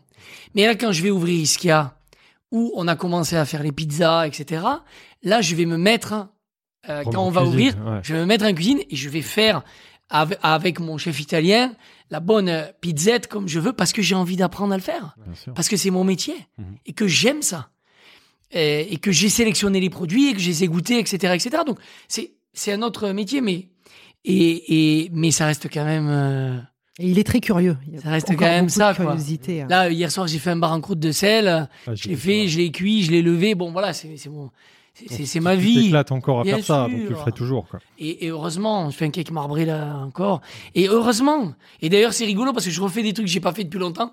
Et je suis content parce que je l'ai réussi. Je me dis, putain, c'est bien ça, j'ai pas perdu la Des- Alors parfois il m'envoie des photos. Donc moi je suis devant mon Ah ordinateur, il m'envoie des photos, il me dit ah t'as vu regarde c'est chouette ce que j'ai fait.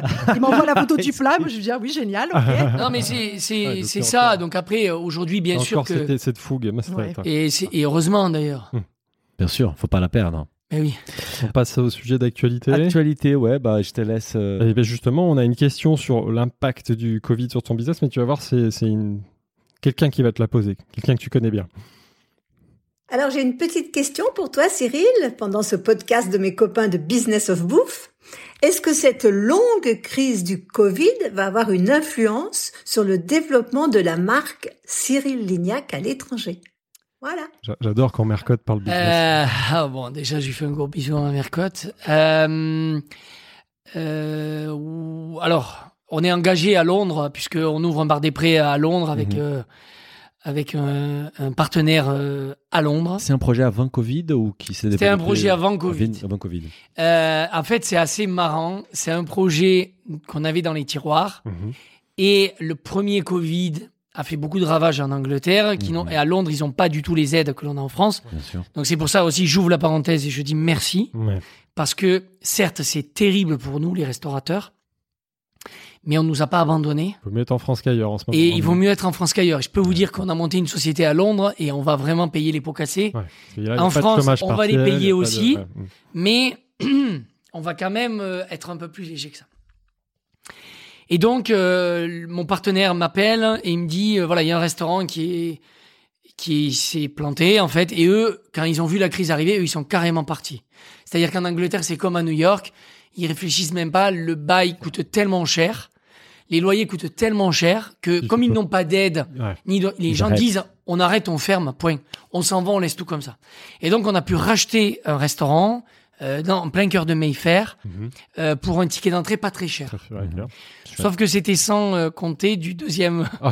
du deuxième tour de Je manège. troisième- pensais que tu super affaire. Et Et je pensais qu'on allait Ouais. faire une super affaire. Parce que là, t'as le loyer qui tombe, malheureusement. Et là, euh, le deuxième tour est violent à Londres. Oui. Et donc, euh, bon, on va se débrouiller, euh, voilà, mais, mais hum, tu gardes mais- l'affaire, tu gardes le. Oui, tu oui. gardes. Ouais, ah oui, non. Non, là, tu on va aller. acheté. Ah là, ouais. on va aller jusqu'au bout. en Oui, plus, là. mais bon, Et ah, l'écart du prix que tu as payé, à la limite, permet d'absorber certains loyers. Ouais, bon. Bon. Faut être. donc euh, oui, c'est c'est pas un grand avantage. Et qu'on n'est pas seul. et qu'on n'est Mhm. pas seul Ah aussi. oui, J'aurais attends, pas été à Londres tout. tout seul. Ah ouais. On a fait pendant le confinement un épisode avec les fondateurs de, de Experimental Club Mm. qui ont des affaires un peu partout Exact. dans le monde et il nous a donné un, un topo de la situation et on se rend compte que la situation est différente dans chaque, Dans chaque pays. ouais. Londres, Même en Europe, US, c'est l'horreur. Euh, en France, euh, heureusement, on est. On est quand même aidé, hein, vraiment. Oui, oui. Donc pour Euh, répondre à Mercotte, l'impact, donc c'est de toute façon quand elle fait référence à la marque à l'international, c'est que Londres. Il n'y a pas d'autres projets aujourd'hui Non, à l'international. Pour le moment, non. ouais. Elle est bien informée Mercotte quand même. Oui, et, et Olivier Frey, donc, qui a posé 10 millions de questions aussi sur Instagram, 10 millions sur encore. LinkedIn, et il revient à la charge. Là, c'est pour, c'est pour vous deux. Comment sera gérée la qualité et la transmission du savoir-faire pour les restaurants de Londres? Est-ce que ce sera une offre française, une offre adaptée à la culture locale? Fish and chips, meat pie. Alors, le, le concept, c'est le bar des prés. Donc, c'est déjà une cuisine euh, internationale, crue, japonaise, twistée, avec des produits un peu français. Pas d'extraction, encore une fois. Euh, alors là, on a la chance à Londres d'avoir une extraction, donc on va faire ouais. la même carte que le bar des prés, sauf qu'on va pouvoir coupler avec euh, un peu des plats du au pré, euh, style euh, un peu de bœuf au saté avec des condiments citron. On va quand même twister cette cuisine, mais on va rester dans la veine du, de cuisine du bar des prés, comme si demain on m'offrait euh, une cuisine avec une extraction. J'agrandirais mon offre euh, du bar des prés, en plus du cru cuisiné. Est-ce qu'on retrouvera des pâtisseries euh, Cyril Lignac à Londres? Parce que oui, la communauté française, on a des, des gens qui nous écoutent à Londres. Pas mal. Alors- Les enseignes, la pâtisserie? Ouais. Enfin, Est-ce qu'on trouvera Alors, pour l'instant, c'est pas prévu. Hein. Non. Le, le marché euh, londonien euh, en termes de pâtisserie est, est assez complexe. C'est assez paradoxal parce que on, est, on se dit ah là là les, les, les Anglais raffolent des pâtisseries françaises et la pâtisserie française ça marche. Pour certains ça marche, pour d'autres ça a été un vrai. Il y en a qui ont laissé des plumes et ça a été très compliqué. Donc euh, c'est quand même compliqué la pâtisserie à Londres. Donc d'abord on va euh, rentrer par le par la Un, porte un, un, du, du, du restaurant. Mhm. Et puis ensuite, on verra dans un deuxième sens. Mais je- la, la marque La Pâtisserie est, est pas. euh, J'ai pas d'ambition de développement pour la marque pâtisserie à l'international. Pas à ce stade. Non, parce qu'il faut dire aussi que le travail qui est fait sur le- les produits que l'on vend à la pâtisserie, c'est difficilement euh, exportable et euh, ça voyage pas. Et c'est faudrait- en Il fait, faudrait produire sur place déjà. Il Ouais. produits sur place, il faut Prendre retrouver.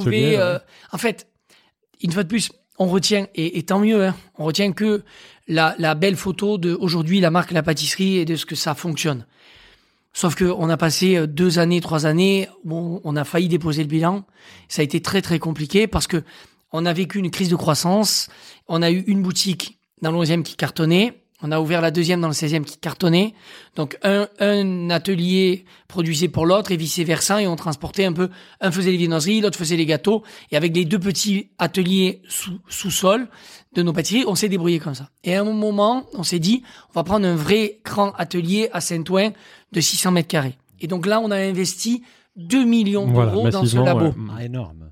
Et donc là, quand tu as 2 millions de, de, d'emprunts Pour deux pâtisseries. pour deux pâtisseries, t'es carrément pas euh, rentable. Mmh. Et là, on a clair. commencé à creuser notre trou. On a ouvert une pâtisserie rue de Sèvres qui, au départ, a fonctionné. Et au bout de un mois et demi, deux mois, ben, euh, le soufflet est retombé. Et donc, on a, on ne travaillait pas du tout, pas bien.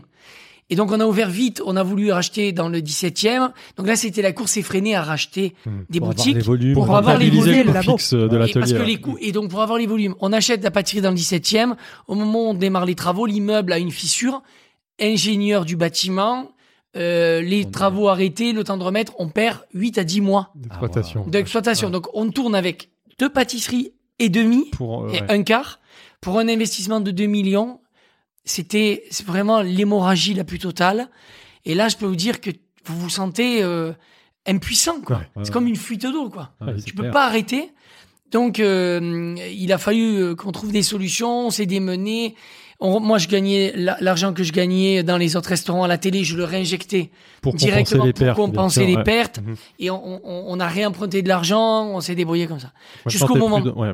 Jusqu'au moment où ben, les pâtisseries ont marché. On a fait rentrer une, une DG qui a organisé la boîte parce qu'on l'a géré Laurence, Benoît et moi. Donc on est, c'est pas non plus notre C'est du rôle. retail, hein. Ouais. C'est pas. euh, C'est un autre métier. Ouais, ouais, Ouais, ouais. ouais. Et donc, euh, Sophie qui nous a organisé la boîte, on a fermé l'hémorragie, les pâtisseries ont travaillé, on a mis des process, on a bien stabilisé la boîte et là, on est ressorti la tête de l'eau. Au fur et à mesure, on a aussi payé nos prêts, donc on s'est allégé de crédit Mhm. sur les deux premières et donc on s'en est sorti aussi grâce à une grande euh, patience et gentillesse de la banque qui nous ont fait confiance, Mhm. parce que il y a des pour certaines personnes on aurait dit on ferme les robinets et, et en réinjectant l'argent aussi de tout ce qu'on gagnait, on s'en est sorti. Donc je peux vous dire que la marque La Pâtisserie allait prendre un labo à Londres et C'est recommencer. voilà, c'est ce que je veux dire. T'es Je- t'es un peu je- chaudé, je suis un peu- pas- Prends c'est mieux. pas pour tout de je, suite. je suis un Mais- peu, je suis un peu vacciné. on, on est des gens très prudents. hein. Vous avez- Mais ça se sent. Et, et je me dis raison. aussi que euh, 15 ans, euh, quatre restaurants, là il y a en effet euh, quatre pâtisseries, enfin cinq pâtisseries, cinq boutiques, c'est pas alors c'est c'est beaucoup, hein, euh, mais On c'est a- pas non plus euh, énorme en fait. On fait pas la course à l'ouverture. Au contraire, je Moi, trouve je- qu'on est des- on est très prudent en fait. Je dis toujours, je, je dis à Laurence, moi, je, je vois une, une nouvelle ouverture de restaurant tous les, après trois ans d'exploitation. Parce que la première année, quand on ouvre, par exemple, le bar des Prés, c'est le dernier qu'on a ouvert, euh, ça fonctionne. Mhm. Donc ça marche, première année, c'est carton. La deuxième année, il faut voir si les clients reviennent, si ça prend. Mhm. Donc la deuxième année, ça marche, c'est bien, ça tient. La troisième année, on peut se dire que c'est rentré dans un restaurant où les gens ont pris l'habitude Là, il y a de un vrai venir. fonds de commerce. Et il y a un vrai fonds de commerce. À trois ans, tu as déjà payé la moitié de tes prêts, Ouais, puisqu'on c'est emprunte sur sept ans. Mhm. Et là, tu te dis, bon, mais on peut commencer à réfléchir à autre chose. Je dis pas que la partie est gagnée, mais tu as quand même fait la moitié du chemin. Quand tu enchaînes des ouvertures tous les ans, t'as pas stabilisé une première affaire, que tu as déjà d'autres qui arrivent. Pour le consommateur, c'est compliqué, il voit de la nouveauté partout.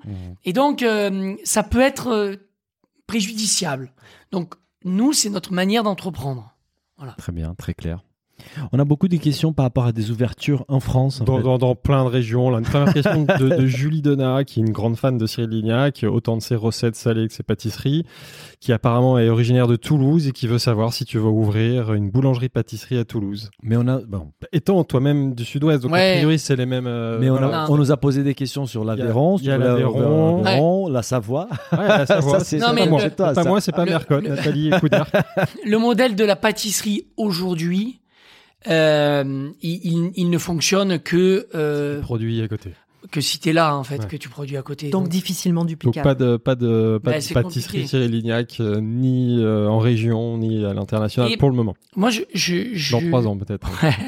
je regarde toujours euh, des, des, des confrères qui ont fait des choses. Et je trouve ça très intéressant parce que je dis souvent à Laurence, on n'a rien inventé. Il y a plein de personnes qui sont qui ont fait des business avant nous. Et j'ai eu une discussion avec Pierre Hermé un jour qui m'a dit, et que j'adore, c'est mon papa dans la pâtisserie, Mhm. qui m'a dit, euh, on avait ouvert à Nantes et finalement euh, on est on est revenu en arrière pour rester à Paris parce que il y a deux choses. Il y a la première, c'est que dans chaque grande ville, euh, il y a un pâtissier. Ce qu'il nous a dit Michalak. Il y a, euh, Sébastien Bouillet à ouais. Lyon. euh, il y en a partout dans les grandes villes. Je pourrais tous les, les nommer. Et donc, euh, t'as pas envie d'aller là-bas, de te planter à côté pour installer une pâtisserie où t'es pas de la région, etc. Bon, donc euh, c'est pas mon, c'est pas ma manière. En tout cas, pour la marque La Pâtisserie, c'est pas ce que je veux faire. Et pourtant Voilà. encore toi tu as Oh, une je- notoriété qui est t'es très populaire, t'es t'es une notoriété très régi- en région aussi. Oui. En Ça fait, pourrait plus marcher peut-être qu'un pâtissier parisien qui vit en région. Non. Mais bon, on a compris que c'était plus pour des raisons de production. Ouais. euh, Mais par contre, On on- autre chose. Ouais, mais voilà. réfléchit, la marque La on réfléchit. Ça, c'est sûr qu'il y a une chose, c'est qu'on réfléchit. On est tous les deux, euh, on vient de la province. Ouais. Et on a, en effet, Cyril, il a euh, vraiment euh, cette clientèle qui, quand il vient, on est aujourd'hui très parisien. Et on veut aussi quand même euh, faire quelque chose pour les provinciaux.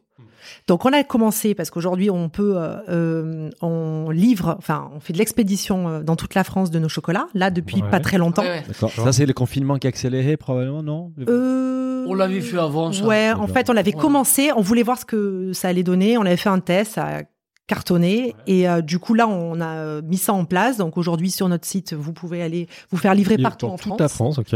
Le chocolat, l'offre Ouais, chocolat. pâtisserie. Mais c'est vrai compliqué. que ouais, pâtisserie c'est compliqué, mais on réfléchit vraiment à euh, autre chose pour pouvoir aussi satisfaire ça, ça irait dans nos amis les provinciaux. Vous verrez. Ouais. La marque, la marque, la marque, la, la, la pâtisserie, avec son cahier des charges, pour moi, il faut avoir un, un grand atelier à côté. Oh, oh, ouais. Donc, euh, à Paris, on a cet atelier qui produit, et donc on maîtrise 100% et on distribue nos boutiques. Mhm.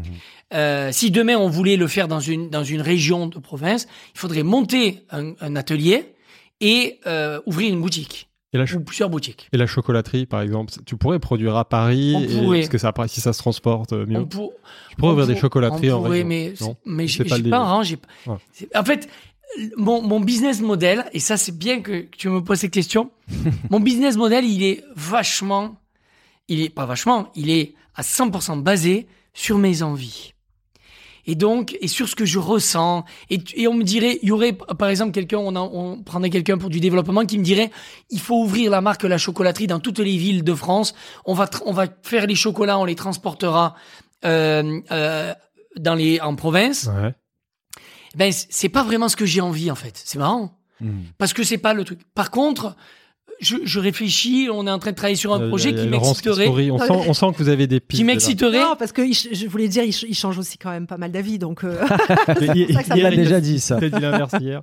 Non, non, non, non, parce que euh, On non, un autre projet, semaines, on fera un autre podcast. non, mais parce que bon, après on est. Et là, on est à l'état euh, embryonnaire. Oui, on a. On va suivre Et on a envie de faire des choses un peu partout en France. Mais il faut, comme pour la pâtisserie, on a un cahier des charges. Si demain je veux faire des boutiques de je ne sais quoi en France, il faut avoir quelque chose qui fonctionne, il faut avoir un beau produit. Il faut le faire bien en fait. Voilà. Ouais, c'est juste ça. Donc c'est ce qu'on réfléchit à faire. Nos auditeurs ont plein de bonnes idées, hein, tu vas voir. Une autre question donc de Lucie Videgrain. Euh, voici ma question. Aujourd'hui, le groupe Cyril Lignac adresse divers moments de consommation grâce aux restaurants, chocolateries, boulangeries. L'ensemble des activités crée un art de vivre très incarné. Envisagez-vous à moyen ou long terme de pérenniser ces expériences en déployant la marque Cyril Lignac au-delà de la restauration, en créant un concept d'hôtellerie, par exemple, une expérience au cœur de l'hospitality Elle s'appelle comment? Euh, Lucie Videgrain. Ok. Elle si fait partie de l'équipe. Je crois qu'elle a un business plan à vous proposer. Euh, Ah bah écoutez. non mais euh, euh, Les hôtels Cyril Lignac. En fait, euh, ça, on, a- on, a- on en a pas parlé, mais euh, notre notre business model de développement et, et de champ d'action, il est euh, il est sur la base de l'opportunité.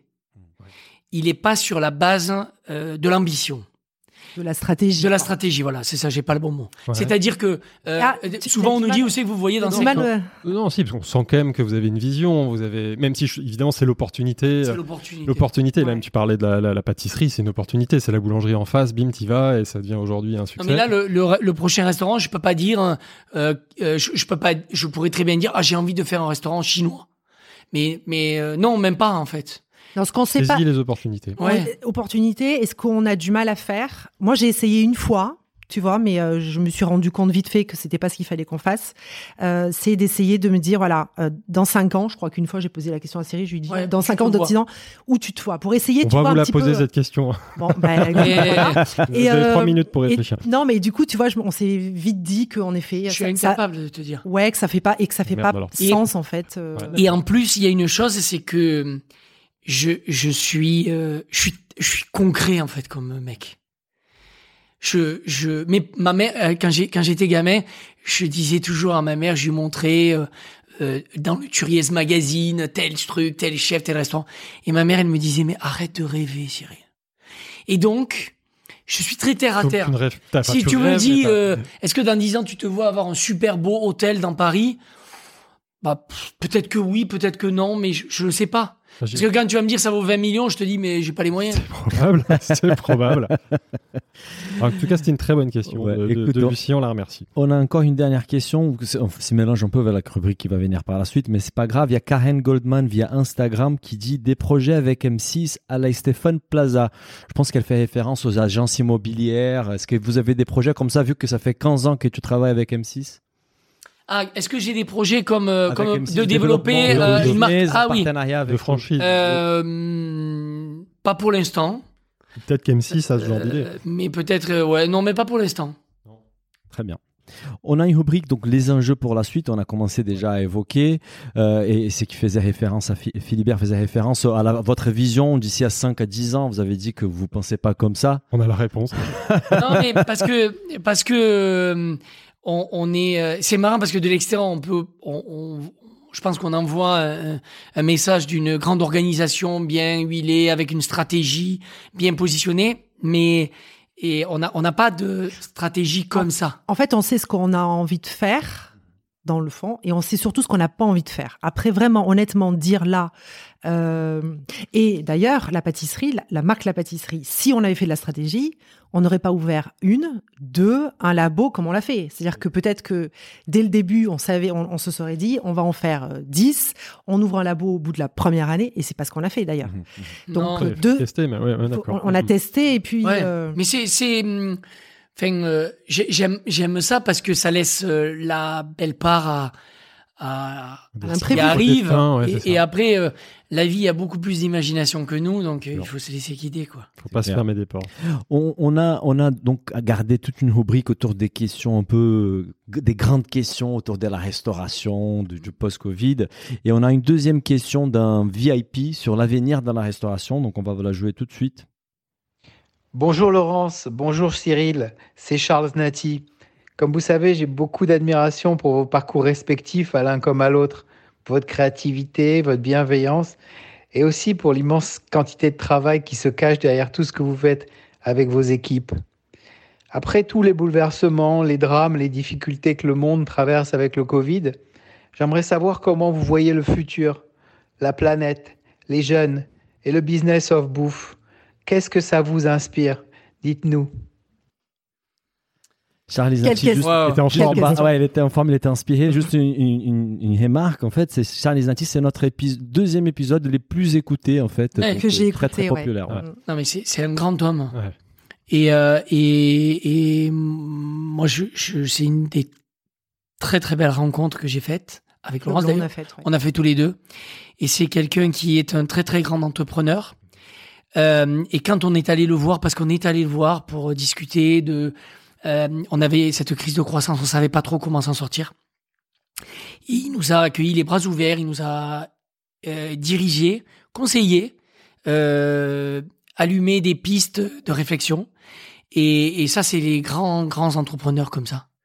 Et pour qui j'ai un profond respect parce que la culture, ça se partage, le savoir-faire, ça se donne. Et quand on peut aider les gens sur, euh, voilà, sur la route, euh, il nous a, il nous a pas mal éclairé. Donc euh, voilà, il, c'est quelqu'un de brillantissime, quoi. Vraiment. Et alors, du coup, pour revenir sur sa Bah, question. sa question était assez ouverte. Non, mais la question est ouverte sur C'est quelle comment est la vision de la De la restauration Alors, demain, ouais, voilà. La, la planète, c'est a- c'est La assez, planète. c'est assez marrant ça parce que euh, on parle toujours de, bon, on parle de la planète, c'est vraiment dans, dans, dans le cœur de l'actualité et à juste titre parce que quand on voit tout ce qui se passe, ben, bien entendu qu'il faut euh, se mobiliser à- face à ça, mais euh, euh, on, on, fait- on- on fait tous en sorte de, de, de travailler euh, pour le mieux de la planète. Euh, je, je parle à la pâtisserie, on travaille avec euh, les produits français, la farine, les œufs, le sucre, le beurre, le lait, la crème, tout est vraiment 100% français, pas de gélatine de porc. Donc on amène, on travaille avec des producteurs euh, en Normandie, en Alsace. Donc voilà, on amène quand même des choses euh, comme ça et on essaie de le faire. Des réponses, ouais. Euh, des réponses parce que à notre niveau on essaie de le faire même si on le fait déjà quand même depuis euh, euh, longtemps on, on quand même on, on est des acteurs de l'agriculture on, on, on achète français euh, voilà après euh, pour les jeunes euh, ben C'est compliqué, c'est hein. compliqué euh, enfin je, je, je vois pas l'axe de la question mais si c'est pour la transmission du savoir et euh, et euh, euh, qu'est-ce qui va se passer après pour les jeunes Euh, En tout cas, moi, dans, dans mon métier, euh, on est content de, de, de, de transmettre le savoir, de prendre des jeunes, de les former et de les amener avec les apprentis que l'on prend, que l'on salarie derrière Mhm. Et qui restent chez nous. Ça, c'est vachement bien. Et qu'on recrute aussi, ça c'est honnêtement, ça c'est on- nous on recrute euh, au bureau, on recrute euh, dans les boutiques, en vente, en pâtisserie. Très- Donc vraiment on, on recrute. Mais moi c'est vrai que je vois, euh, je rencontre beaucoup de jeunes qui sont euh, très inquiets de la suite. Ouais. Et euh, j'essaie comme je peux de euh, motiver parce qu'en effet, on vit une période qui est quand même euh, euh, catastrophique pour les jeunes et euh, et euh, pour les restaurateurs, sûr, pour tout le pour tout, pour les gens du spectacle, pour pour tout le monde. Après, il faut en effet euh, pas baisser les bras, se dire que euh, ça va changer. Euh, la force, je pense, c'est d'essayer de tirer des leçons de tout ce qu'on vit actuellement, en fait. Mhm. Et euh, ça, j'espère que chacun, on arrivera à tirer des leçons. En tout cas, nous, on en tire beaucoup là dès maintenant. Et quel, quel, quel type de leçon, justement, de votre côté? Ben, clairement, de se dire qu'aujourd'hui, on peut pas continuer comme avant. donc, on réfléchit à euh, sur les projets, par exemple l'avenir, de se dire que euh, euh, sur lesquels on, je, on, on- je développerai pas, mais des projets qu'on se dit en effet, ben, c'est peut-être pas si important que ça de travailler sur d'autres projets. Cyril avait pour projet à un moment donné de faire, euh, je pense, enfin c'est pas confidentiel, mais euh, on aime beaucoup Alain Passard. On adore son travail euh, avec ses potagers. On aime beaucoup ce qu'il fait. Et Cyril avait euh, pour projet à un moment donné d'ouvrir. Euh, Une ferme et d'essayer Ah. de faire comme ça et tout. ouais. tu- ce serait cohérent avec ce que tu racontais tout à l'heure. Tu fais ton pain. euh, Mais, ça- c'est hum, tes je- fruits et légumes. Ouais, c'est pour ça que ça, ça va être une opportunité un jour. C'est ce que je dis. Là aujourd'hui, euh, je sais qu'un jour ce sera une opportunité et que et que on la saisira parce que c'est c'est la continuité. Je trouve ça logique. fantastique. J'ai encore plus envie de le faire Euh, aujourd'hui, en fait. Quand, quand il pose la question, ça va être quoi le business euh, de la food après? Moi, je- je- j'aime assez. Enfin, j'aime assez. J'aime pas assez, mais la, la vie va reprendre son cours parce que parce que l'homme et l'humanité est comme ça en fait, et que euh, on a pris un orage et que la vie va continuer comme ça. Alors, je souhaite que les choses changent, mais les gens voyageront quand même. Les gens partiront au bout du monde. Les gens auront envie de manger. euh, On tournera au resto. Ouais, on retournera au restaurant, donc il va pas. Là, là en effet, euh, et je trouve ça génial. Nous, on l'a pas fait parce qu'on s'est pris en retard et on a raté cette vague-là. Bon, bon. De du click and collect, de faire, de livrer, de faire. J'ai des copains, ils cartonnent avec cette manière de, de de faire, de produire et de faire la cuisine Différent. comme ça, différemment. Ben, nous, par exemple, on l'a pas fait. Alors, moi, j'étais pris surtout en cuisine, donc on avait d'autres directions. Bon, qu'on a aussi la, la, la chance de se dire qu'on n'avait pas, euh, entre guillemets, la corde au cou et de se Oui, dire, voilà, Oui, dit faire, quoi. ouais, voilà. Non mais bon, Oui. moi j'étais pris au-delà de ça, j'étais tellement pris sur les émissions, euh, d'être tous les soirs avec les Français, de, de divertir, de cuisiner. Ça me prenait toute la journée, donc euh, ça c'est quand même un grand engagement. Donc j'ai fait ça. Euh, mais mais je, je, je- on m'a posé la question la dernière fois, que- comment tu vois la- l'avenir? Très sincèrement, je, je, je pense que la vie va reprendre son cours, quoi. Mm. Que les gens vont retrouver les restaurants, les cafés, les terrasses, la street food, euh, les restaurants euh, gastronomiques, les restaurants euh, différents. Hum, je pense qu'aujourd'hui, on vit une, un virage dans l'écologie, la manière de s'alimenter, la manière de faire, la manière de consommer, ça c'est sûr. Euh, je me posais une question la dernière fois de me dire, est-ce que les gens ont pris l'habitude, et moi le premier, de faire des repas à la maison, des déjeuners euh, à la maison avec des copains, des amis, voilà, autour de la table euh, et de plein de choses euh, que je faisais pas avant, parce que finalement on allait manger au restaurant. Ou euh, j'ai une table au restaurant, on mangeait tous au restaurant. Euh, ben là, je fais des repas à la maison. Est-ce que ça va rester un peu, ça Peut-être? C'est ça ma question. Ouais. Mm. Est-ce que ça va rester un peu? Est-ce que non, ça va partir?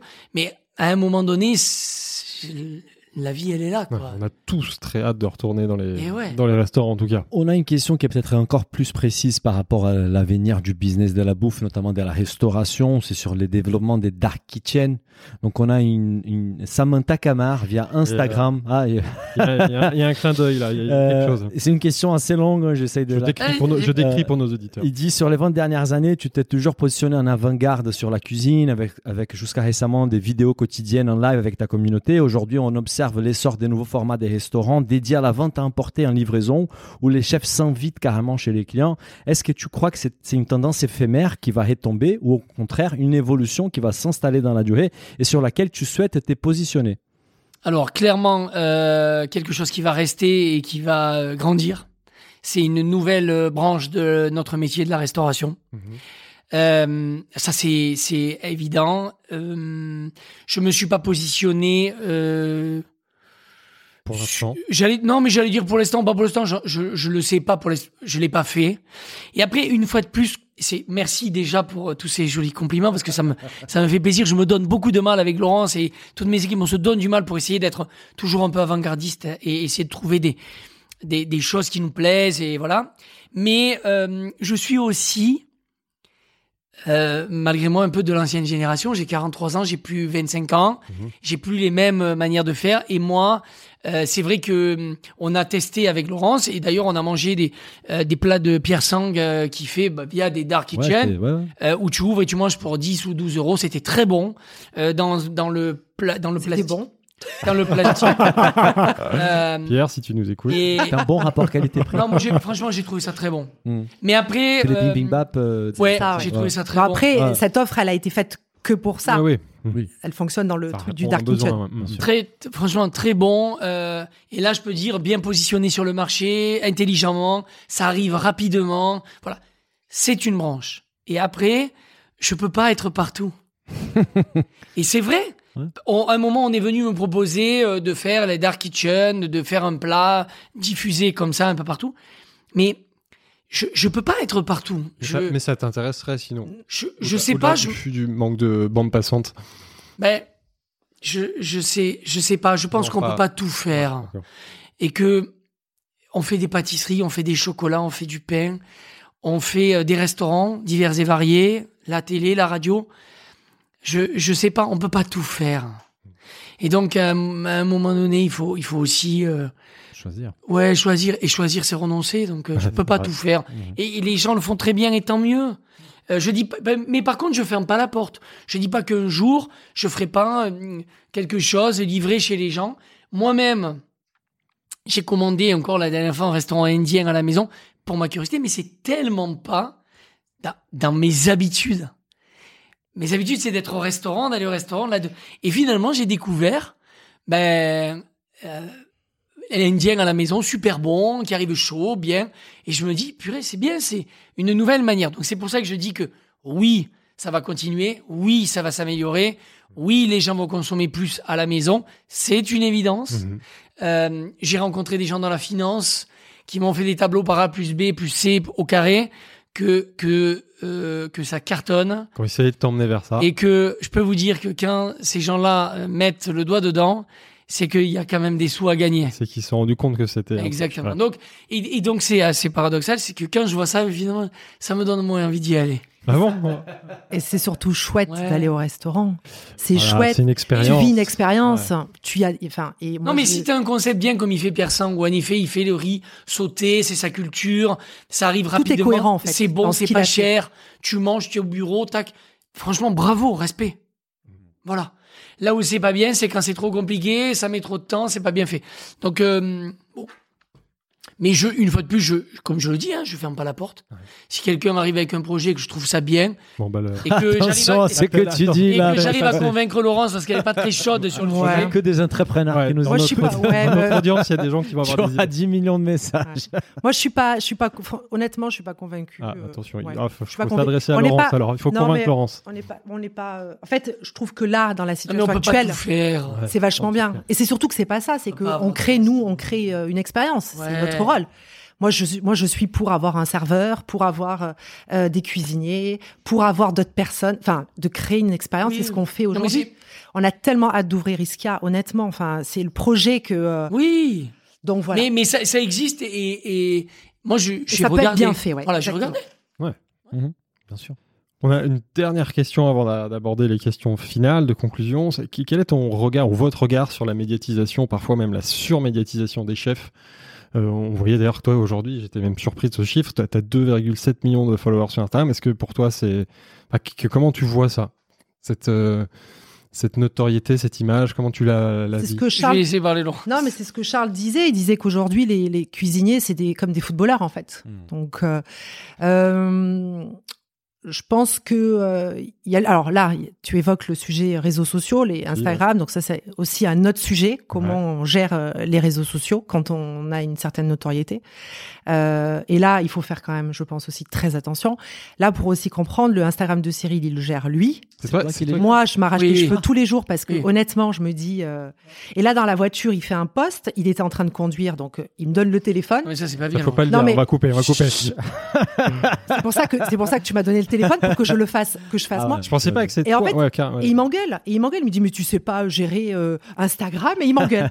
mais euh, c'est lui qui le gère à 100%. Non, mais c'est moi qui. En fait, Parce que 2 je, millions, c'est je- énorme. ouais. alors, Ouais. je, je, je vais répondre à la, que- à, à la question de la médiatisation, mais euh, la marque Cyril Lignac, parce qu'aujourd'hui c'est une marque c'est une marque, oui. avec euh, Cyril, c'est la sincérité, c'est la vraie vie.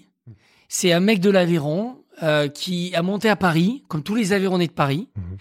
qui a démarré, qui travaille, qui s'est entouré, qui a eu de la chance de faire euh, une émission de cuisine à la télé, qui l'a propulsé. Et derrière, il a tout mis en œuvre pour tout gérer. Aujourd'hui, le compte Instagram, c'est ton journal quotidien. C'est une chance d'avoir les réseaux sociaux. Il y a une grande perversité dans les réseaux sociaux.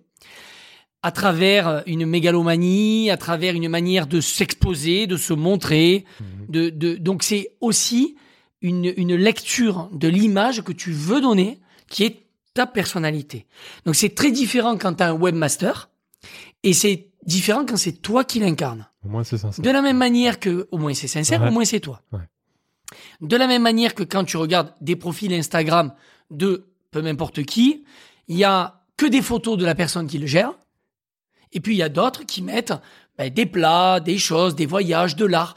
Euh, ce qui veut dire par là que chacun écrit sa propre histoire. C'est comme quand tu fais la cuisine. Sauf que ça, Instagram, c'est une ouverture sur le monde et une ouverture de ta propre culture entrepreneuriale, personnelle, de ce que tu aimes. Et ça, et ça montre une, une, une photo de, de ce que tu fais. Donc c'est très important pour moi de le faire moi et de pas le donner à quelqu'un. Parce que si je le donne à quelqu'un, ça veut dire que je donne à quelqu'un les clés de ma décision. Là, à midi, on a mangé un Saint-Pierre aux agrumes avec un poireau vinaigrette. Ben, je l'ai mis sur Instagram. C'est ce que j'ai vécu là. Bien sûr. Et donc, les gens, qu'est-ce qu'ils veulent voir? Ils veulent voir quand hier soir, je mets un bar en de sel, ouais, quand je Mm. fais un gâteau marbré, quand je vais euh, marcher dehors et que j'ai un paysage qui me plaît. C'est ça qu'on a envie de suivre. En tout cas, moi, c'est comme ça que je vois. Et c'est aussi pour ça qu'il y a 2,7 millions de personnes qui nous suivent. ouais. D'ailleurs, Parce qu'il y a une grande sincérité. en- en sachant que c'est toi qui gères ton propre compte Instagram, nous, on sera pas en opposition si tu décides de nous donner un petit coup de pouce. Avec plaisir. pour parler de ces podcasts. Mais avec plaisir. mais, mais avec plaisir parce que ça représente ce que, ce qu'il en est et ce que, Surtout que le contenu est ce sincère. que l'on fait. Bien sûr. Et donc, euh, et donc, euh, ça c'est aussi une manière de notre, de, de notre façon d'entreprendre. Euh, beaucoup de gens gèrent, euh, le. euh, Je, je parle pas que dans la cuisine, là, je parle dans la dans la grande famille du business. Gèrent les réseaux sociaux, la presse, etc. D'une manière, parce que c'est quand même de la presse. Et nous, on le gère d'une autre manière, qui est qui est la nôtre, où ben moi, je je, je vais teaser sur le nouveau restaurant, j'attends, je fais. Donc en fait, je vous emmène avec moi dans ma vie, qui est ma vie de cuisinier entrepreneur. Là, c'est pour parler des réseaux sociaux. Après, pour parler, par exemple, de la presse, la surmédiatisation. Alors, nous, ça fait 15 ans. C'est très, très clair pour nous. C'est que euh, on prend la parole quand on a quelque chose à raconter. On fait. Alors, il y a eu, bien évidemment, au tout début, avec les faits Oui Chef, les couvertures de magazines, choses comme ça.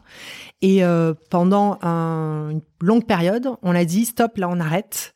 Euh, c'est quoi le message? Qu'est-ce qu'on a envie de raconter J'ai dit. On a Non, mais on Parce qu'elle est très dure. Un- Franchement, Laurence c'est- qui c'est contrôlait. juste- C'est juste de prendre la parole Ça, quand nous, quelque chose fait- à raconter. Si c'est juste pour en effet te dire, je fais la couve. Alors et d'ailleurs les couves, moins on en fait, euh, mieux c'est. Oui, oui.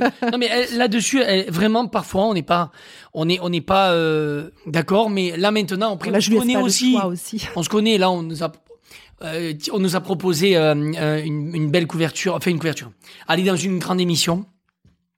Euh, et ben, Laurence, elle dit, pour l'instant, on n'y va pas. Non, on n'a rien à dire. Euh, on n'y va Pas. pas, et un JT, et on n'y va pas, on ira quand on aura quelque chose à dire, euh, Message. euh, message, quelque chose. Et donc là-dessus, vraiment, elle est, euh, c'est une barre de fer, et, et elle a raison parce que le problème de la médiatisation, c'est aussi dicté euh, par une partie de l'ego. Euh, d'être euh, dans les magazines, de de de- d'être vu, d'être ça. Donc ça, ça nourrit en fait une partie de ça. Il faut faut être honnête. Mhm. Et donc euh, le fait de, de de quand je vois Laurence qui dit ben non, euh, vous faites un article, on veut faire la couve, mais Cyril il fait pas la couve. Il, vous faites un article à l'intérieur. Point. Ben elle elle le tient et elle le fait et il y a rien à démordre parce que elle, elle estime que c'est pas la peine d'aller se surmontrer alors qu'on est déjà très présent. Donc elle a raison. Et après aussi, euh, on n'avait pas les mêmes réflexions il y a 15 ans, il y a 10 Le ans. monde a changé. Aujourd'hui, on, vit autrement, on est installé, on, on- on fait autrement. Mais elle gère vraiment. Je, je vraiment, je lui dois beaucoup, mais je lui dois vraiment cette gestion de l'image L'image, ouais. qui est euh, qui est vraiment euh, au, au cordeau serré et bien et bien millimétré. Et ça, c'est quand même bien, quoi. C'est bien là, j'ai une bonne preuve, c'est bien enregistré, Ouais. donc euh, ça Ah c'est oui, bien. Ouais, tu pourras Ah, Ah l'utiliser. c'est un épisode qui va rester. Ah. On arrive à la fin, malheureusement. Je pense que nos auditeurs vont être dégoûtés parce que je pense qu'on prend beaucoup de plaisir. à Alors on a fait, on à a fait combien de temps là? On va vous dire ça après. On va pas vous dire tout de suite. Parce On fait, a dépassé les- Peut-être qu'on va devoir On a dépassé les deux heures. choses. Non, mais en fait, on adore parler. Vous vous rendez Mais compte ouais. quand même. Ouais, bah, Non, mais les questions sont hyper hein. Et, intéressantes. a- et- et vous n'êtes pas rendu compte, mais on a dû accélérer par rapport à une trame qu'on avait prévue, donc on aurait pu faire 4 heures d'épisode. hein. Ouais, mais bon, ça commence à, à faire trop. On a une question, je pense que Cyril, tu l'as abordé, mais dans une carrière de 15-20 ans, il y a plein. Donc, euh, c'est quel est votre plus gros échec apprentissage depuis le début? Et la plus grande fierté Et la même question pour toi aussi, Laurence. Vous décidez qui répond d'abord. Alors, le plus gros échec. euh, euh, c'est dur. Alors moi, je je parlerai pas de un gros échec parce que on, on a eu la chance, grâce à Dieu, de ne pas vivre un, un gros échec. Quelque, parce que le gros échec, pour moi, c'est euh, quelque chose d'irréversible. Voilà, non, ouais. Mm. On a vécu, comme je vous l'ai raconté pendant ce, ce joli, cette petite balade autour de ça, euh, on a vécu des, des, des déconvenus. Mhm. Euh, la, pâte- la chocolaterie rue du Dragon euh, qui marchait pas du tout, derrière Dragon qui marche pas très bien, la pâtisserie quand on a failli déposer le bilan à cause de l'atelier et des problèmes qu'on a vécu. Euh, le, le char de nous quand on a euh, euh, décidé de refaire des travaux au char de nous pour le refaire par Martin Boninski et que on a eu une bataille entre la mairie de Paris et les bâtiments de France et que on, on a perdu euh, huit euh, presque un an de fermeture le temps qu'ils se mettent d'accord et donc ça nous a fait perdre beaucoup d'argent et donc ça ça a été quand même euh, on a redémarré on était vraiment pas très enfant financièrement Trésorerie compliquée. euh, À chaque fois, tu rebondis. voilà, c'est ça en fait. C'est pas quelque chose de d'irréversible où tu te dis bon mais boum, on a pris euh, vraiment euh, le mur. Et on rebondit aussi parce qu'on est vraiment là, on est dans les affaires, on est présent, on met la main dans le cambouis en effet quand euh, ça va pas, quand il faut trouver des solutions. Moi je vois au, au bureau j'ai une super équipe, les filles elles gèrent honnêtement elles gèrent chacune leur euh, leur fonction comme si c'était leur euh, leur entreprise en fait. Et ça ça fait partie de bien. l'ADN d'une entreprise indépendante, polyvalente, où en effet on a des gens qui sont ultra impliqués, grâce à Cyril parce qu'il arrive à, à en effet Fédéré, euh, à fédérer énormément. Euh, après, on est aussi des gens fidèles. Donc, euh, on travaille avec des gens euh, depuis longtemps. Mais, euh, et chaque mois, en tout cas, euh, oui, comme tu le dis, on a, on a vécu, euh, on a parfois fait des erreurs. Ah ouais, on n'a pas tout, on n'a pas tout réussi. ça, on n'a pas tout réussi. Euh, Mais mais on, on a rattrapé le coup quoi. ouais, c'est ça. Alors on y a laissé des plumes, on a perdu de l'argent, euh, voilà. Mais c'est vrai que euh, on, on, on gère, en tout cas, je- euh, on, on gère l'argent en bon père de famille. On décide de mettre un budget là, on fait ça, on fait comme ça. Et, et quand on gagne, on vit pas au-dessus de nos moyens, donc on laisse l'argent dans la boîte. Donc euh, voilà, on développe aussi avec une bonne relation avec la banque, mais mais mais mais, mais on n'a pas tout réussi, hein. Mhm. Franchement, hein. Et du coup, plus grande réussite. La plus grande réussite. Ouais. Bon, alors je vais changer parce que c'est la liberté, euh, notre liberté. euh, mais bon, moi, ça, c'est, je, je trouve ça génial. Non, euh, la plus grande réussite peut-être aussi, tu vois, d'avoir savoir dire non quand d'autres auraient peut-être dit oui. Sur des projets, propositions, des ouais. propositions, des choses où Très on est fait alléchante, mais qui très correspondent pas à la marque. et où on a dit, enfin, et où on dit encore aujourd'hui, hein, je pense que c'est euh, 99% euh, de non. de non. Donc voilà. Euh, moi- j'ai- la- notre plus grande réussite, c'est de- de- d'entreprendre tous ensemble, en fait. Et de et mon plus grand bonheur, c'est euh, c'est de continuer à faire grandir, à grandir tous ensemble, à prendre du plaisir sur tous les projets, avoir cette excitation et cette, et cette ce plaisir qu'ont les collaborateurs dans les yeux quand on, on ouvre un nouveau projet, quand on avance, quand on fédère. C'est c'est vraiment la grande famille, quoi. C'est ça qui me qui me plaît. Et je trouve que c'est la, la plus la plus belle euh, la plus belle chose et la plus belle réussite, c'est de continuer à, entreprendre tous ensemble, de voir des nouveaux projets, de voir des bébés dans l'entreprise, de voir Laurence qui a eu sa fille, de voir Vanessa qui est à la presse, qui vient d'avoir une petite fille aussi, de voir le groupe grandir, évoluer, de voir cette solidarité à l'intérieur. Parce que finalement, parfois, euh, c'est bien d'avoir, euh, comme, je, comme on disait, une entreprise euh, euh, indépendante. Mais parfois, quand tu es capitaine à bord, je peux te dire que tu, tu dors pas beaucoup la En nuit. Dans la Et parfois, du- pas content et t'es de, de pouvoir poser tes mains et de dire waouh, j'ai j'ai quand même des gens comme Laurence, comme euh, Aude, comme Benoît, comme Sophie, comme tous ces gens-là qui m'entourent et qui sont là pour pour protéger en fait la marque. Et ça, c'est c'est quand même le, le plus beau symbole de. Belle réussite. Et je veux juste rajouter un truc, tu vois, parce que j'y pense là, de se dire aussi qu'en 15 ans, si, à 15, il y a 15 ans, si on nous avait dit à tous les deux, euh, dans 15 ans, euh, vous aurez Je fait ça. porterai. Exactement. euh, on n'y aurait, je pense, pas cru, mais aussi, euh, on n'a euh, pratiquement jamais, enfin, on n'a pas, sans tricher, quoi. Avec beaucoup de, tout ce qu'on a fait, en tout cas, on l'a fait avec beaucoup de fierté.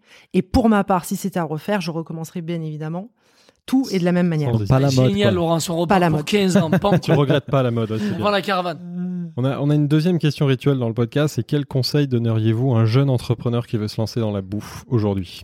De bien se S'entourer, voilà, pour être cohérent avec ce qu'on Ouais. vient de dire. Bien s'entourer. les bonnes Euh, personnes. C'est le fil conducteur de ce podcast, d'ailleurs. C'est c'est dur euh, de donner des conseils parce que parce que je, je, je l'ai dit depuis le début.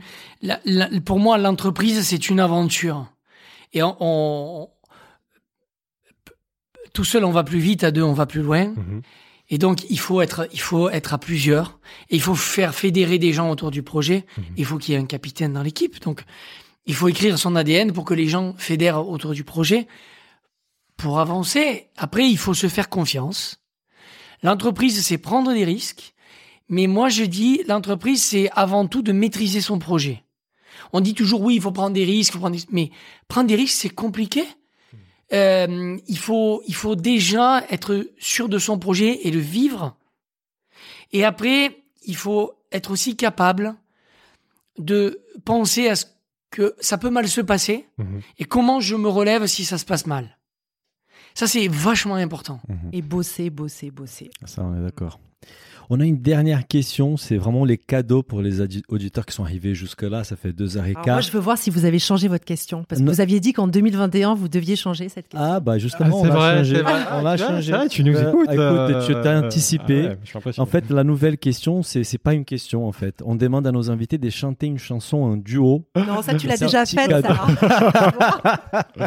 je suis sûr que Cyril chante très bien. On n'a pas encore. Si, vous- si tu as des idées, j'invite aussi nos auditeurs qui ont des idées des dernières questions, l'envoyer parce que euh, nous- envoyez-nous des idées parce qu'on est court d'idées là. Donc notre question elle est assez basique, elle est pas. elle est C'est pas la même ouf. qu'en 2020. C'est la même que 2020 que 2019. Comme ça, peut-être que tu l'as préparé d'ailleurs. Euh, c'est juste un bon plein bouffe à partager. C'est un livre, un podcast, une série, un film, un restaurant, un, un service des livraisons. euh, In Dark Kitchen. quelque chose qui vous a inspiré les derniers mois. Eh ben, je l'ai pas préparé, ma réponse. Elle est tellement pas ouf Euh, cette question. que faut vraiment- Non, mais euh, si, si les Voilà, restaurants a étaient ouverts, si les restaurants étaient ouverts, j'aurais pu te dire un restaurant que j'ai adoré, etc. Mais euh, là, je, je Tu as parlé des repas à la maison. exactement. Là, je dis vraiment ce que ce que j'ai mangé de. Euh, parce que moi, Dark Kitchen, je connaissais pas très sincèrement. Mhm. Euh, on, on- on a fait une, on m'a appelé, une société m'a appelé pour discuter. Donc il y avait, comme je vous l'ai dit, des financiers autour de la table. et donc euh, des gens qui parlaient d'un projet de ces Dark Kitchen, etc. Et donc je suis rentré, j'en ai parlé à Laurence et j'ai dit tiens, j'ai fait ce Il rendez-vous. ne m'a pas invité à la réunion, hein, vous avez bien Euh, compris. Hein. non, mais c'était via un, un- un copain. Et, bon, bref, j'y j'y suis allé. Et donc, du coup, j'ai titillé un peu le, le, le projet et j'ai- j'ai posé des questions un peu pour, euh, pour comprendre vraiment le fonctionnement. Et quand je suis rentré, j'ai dit à Laurence, bah, attends, il faut qu'on goûte parce que c'est vrai qu'on n'est pas forcément dans ce truc-là. Et donc, je vous le dis, voilà, le, le sujet des Dark Kitchen, pour moi, c'est une nouvelle version euh, de la restauration. Euh, quid de est-ce que ça va continuer à fonctionner autant hors euh, confinement, hors Covid? Euh, Moi, je réponds oui pour les bureaux. En tout cas, si ça, si en tout cas s'il y a une partie des consommateurs qui ne le font plus parce qu'ils vont retourner au restaurant, ça aura mis dans le, de l'eau dans le moulin de ces dark kitchen et ça leur aura permis d'être beaucoup plus euh, perspicaces, pointus, d'avoir travaillé sur euh, les, les, les, toutes les techniques pour réussir à livrer rapidement bon, chaud, assaisonné, Mhm. et que euh, il en est ressorti du bon quand même. Donc euh, il y a plein de gens au bureau qui avant allaient manger des sandwichs pas bons et qui peuvent manger des plats chauds. Cyril, Un une, bon prix. une adresse, une adresse. Donne-nous Non une mais adresse. le- le- j'ai vu le. Non, Non mais c'est très sincèrement, ce que Oh, j'ai mangé pourquoi le podcast fait deux heures et quart en c'est fait. c'est le, c'est ce que c'est ce que j'ai mangé la dernière fois, donc Ouais, je peux pas te dire. euh, euh, voilà, j'ai trouvé ça super bon, euh, vraiment. Super. Voilà. Mais Très du coup, bien. tu- on peut pas dire le nom, si. Et toi de cette- Euh, bah, il a non, il a goûté euh, Pierre Sang et les Ah restaurants non, indiens. Pierre, c'était Ouais. Pierre Sang, dont Oui. tu parlais. Tu as goûté les plats de cette société-là Non, tu les as pas goûtés. Cette société Ah non, non, non, non, non, non, non, non, Non, non, c'était Pierre Sang, d'accord. Non, et alors moi, si je dois vous donner, alors moi, je vais vous donner le, re- le nom d'un restaurant que j'adore. Euh, euh, C'est bien, faites corporate. Non, euh, il y a un restaurant que j'adore et du coup quand ça réouvrira, mais je pense que là il doit faire en livraison ou en click and collect, un petit restaurant dans le 13e, Cyril. Ça te dit quelque 13e, chose Ouais, Mais alors d'un autre côté, si on donne le nom, Ouais. après ça va être. Ça euh, va exploser. C'est notre Ouais. petite cantine. c'est un super euh, restaurant là aussi hein, que vous devez peut-être connaître, euh, qu'on adore, 13e. qui est génial, qui s'appelle Il y là-haut. en a plein. Bah il s'appelle là-haut. Ah, c'est là-haut, je connais pas. Il est Je top. Donc voilà. Donc vivement que les restaurants petite-. Ah, on a hâte, ouais. on a hâte. Bah, merci beaucoup pour votre temps, euh, amabilité, Quatre heures. disponibilité, générosité. Record, record battu. Non mais moi Ouais, c'est moi qui c'est c'est vraiment moi qui veux vous remercier parce que euh, c'est c'est toujours bien d'échanger Euh, et finalement quand on fait des interviews comme ça on, on, on se pose des questions à soi-même que on se serait pas posé naturellement donc c'est aussi moi je le prends toujours comme un espèce de break Ouais. dans laquelle vous m'avez posé des questions, on a discuté, on a débattu sur des sujets que je vais pas rentrer au bureau débattre avec Laurence. Et donc ça nous fait réfléchir en en parlant Ah, super. de, pas mal de choses. Donc c'est c'est c'est vachement c'est vachement intéressant quand les questions comme ça sont aussi bien pointues, bien ciblées. Voilà, Bah, merci. merci Vous avez beaucoup. bien bossé. Merci beaucoup. C'est- C'est de- plutôt Philibert qui a bossé sur la trame. C'est un peu de taf de préparer tout Philibert. ça. donc Et on ouais, bien remercie. sûr, c'est du travail. Et on, remet- et on remercie. Et, j'en profite, si tu veux en parler à des collègues, nous, notre rêve aussi, c'est de faire un épisode avec Jean-François Piège et Elodie Piège. Si tu peux passer les messages, on serait ravis de les Ah bah, je suis avoir avec. qu'ils adoreraient le faire. Pas Ah, nous, on encore. adorerait faire aussi. Mais Oui, oui, oui. On va- alors je vais faire ma, je vais faire ma mercotte alors. Ah, ça. On va, on va fonctionner comme ça maintenant. Chaque invité va, ça. va coopter un prochain Et tu vois, ça invité. c'est un bon concept Ouais, aussi. c'est vrai, moi on avait réfléchi à ça à un moment. Très bien. Et du coup, on en profite évidemment pour remercier Mercotte qui a permis cette rencontre. Merci beaucoup, Mercotte, et merci à vous deux. Merci à tous les deux. Merci, merci à vous. Au revoir. Merci. Si le podcast vous a plu, n'hésitez pas à le noter 5 étoiles sur votre appli et surtout partagez notre podcast autour de vous. Nous vous invitons également à vous inscrire à notre newsletter pour essayer voir les prochains épisodes. Pour cela, rendez-vous sur le site businessofbooth.com. À, À très bientôt.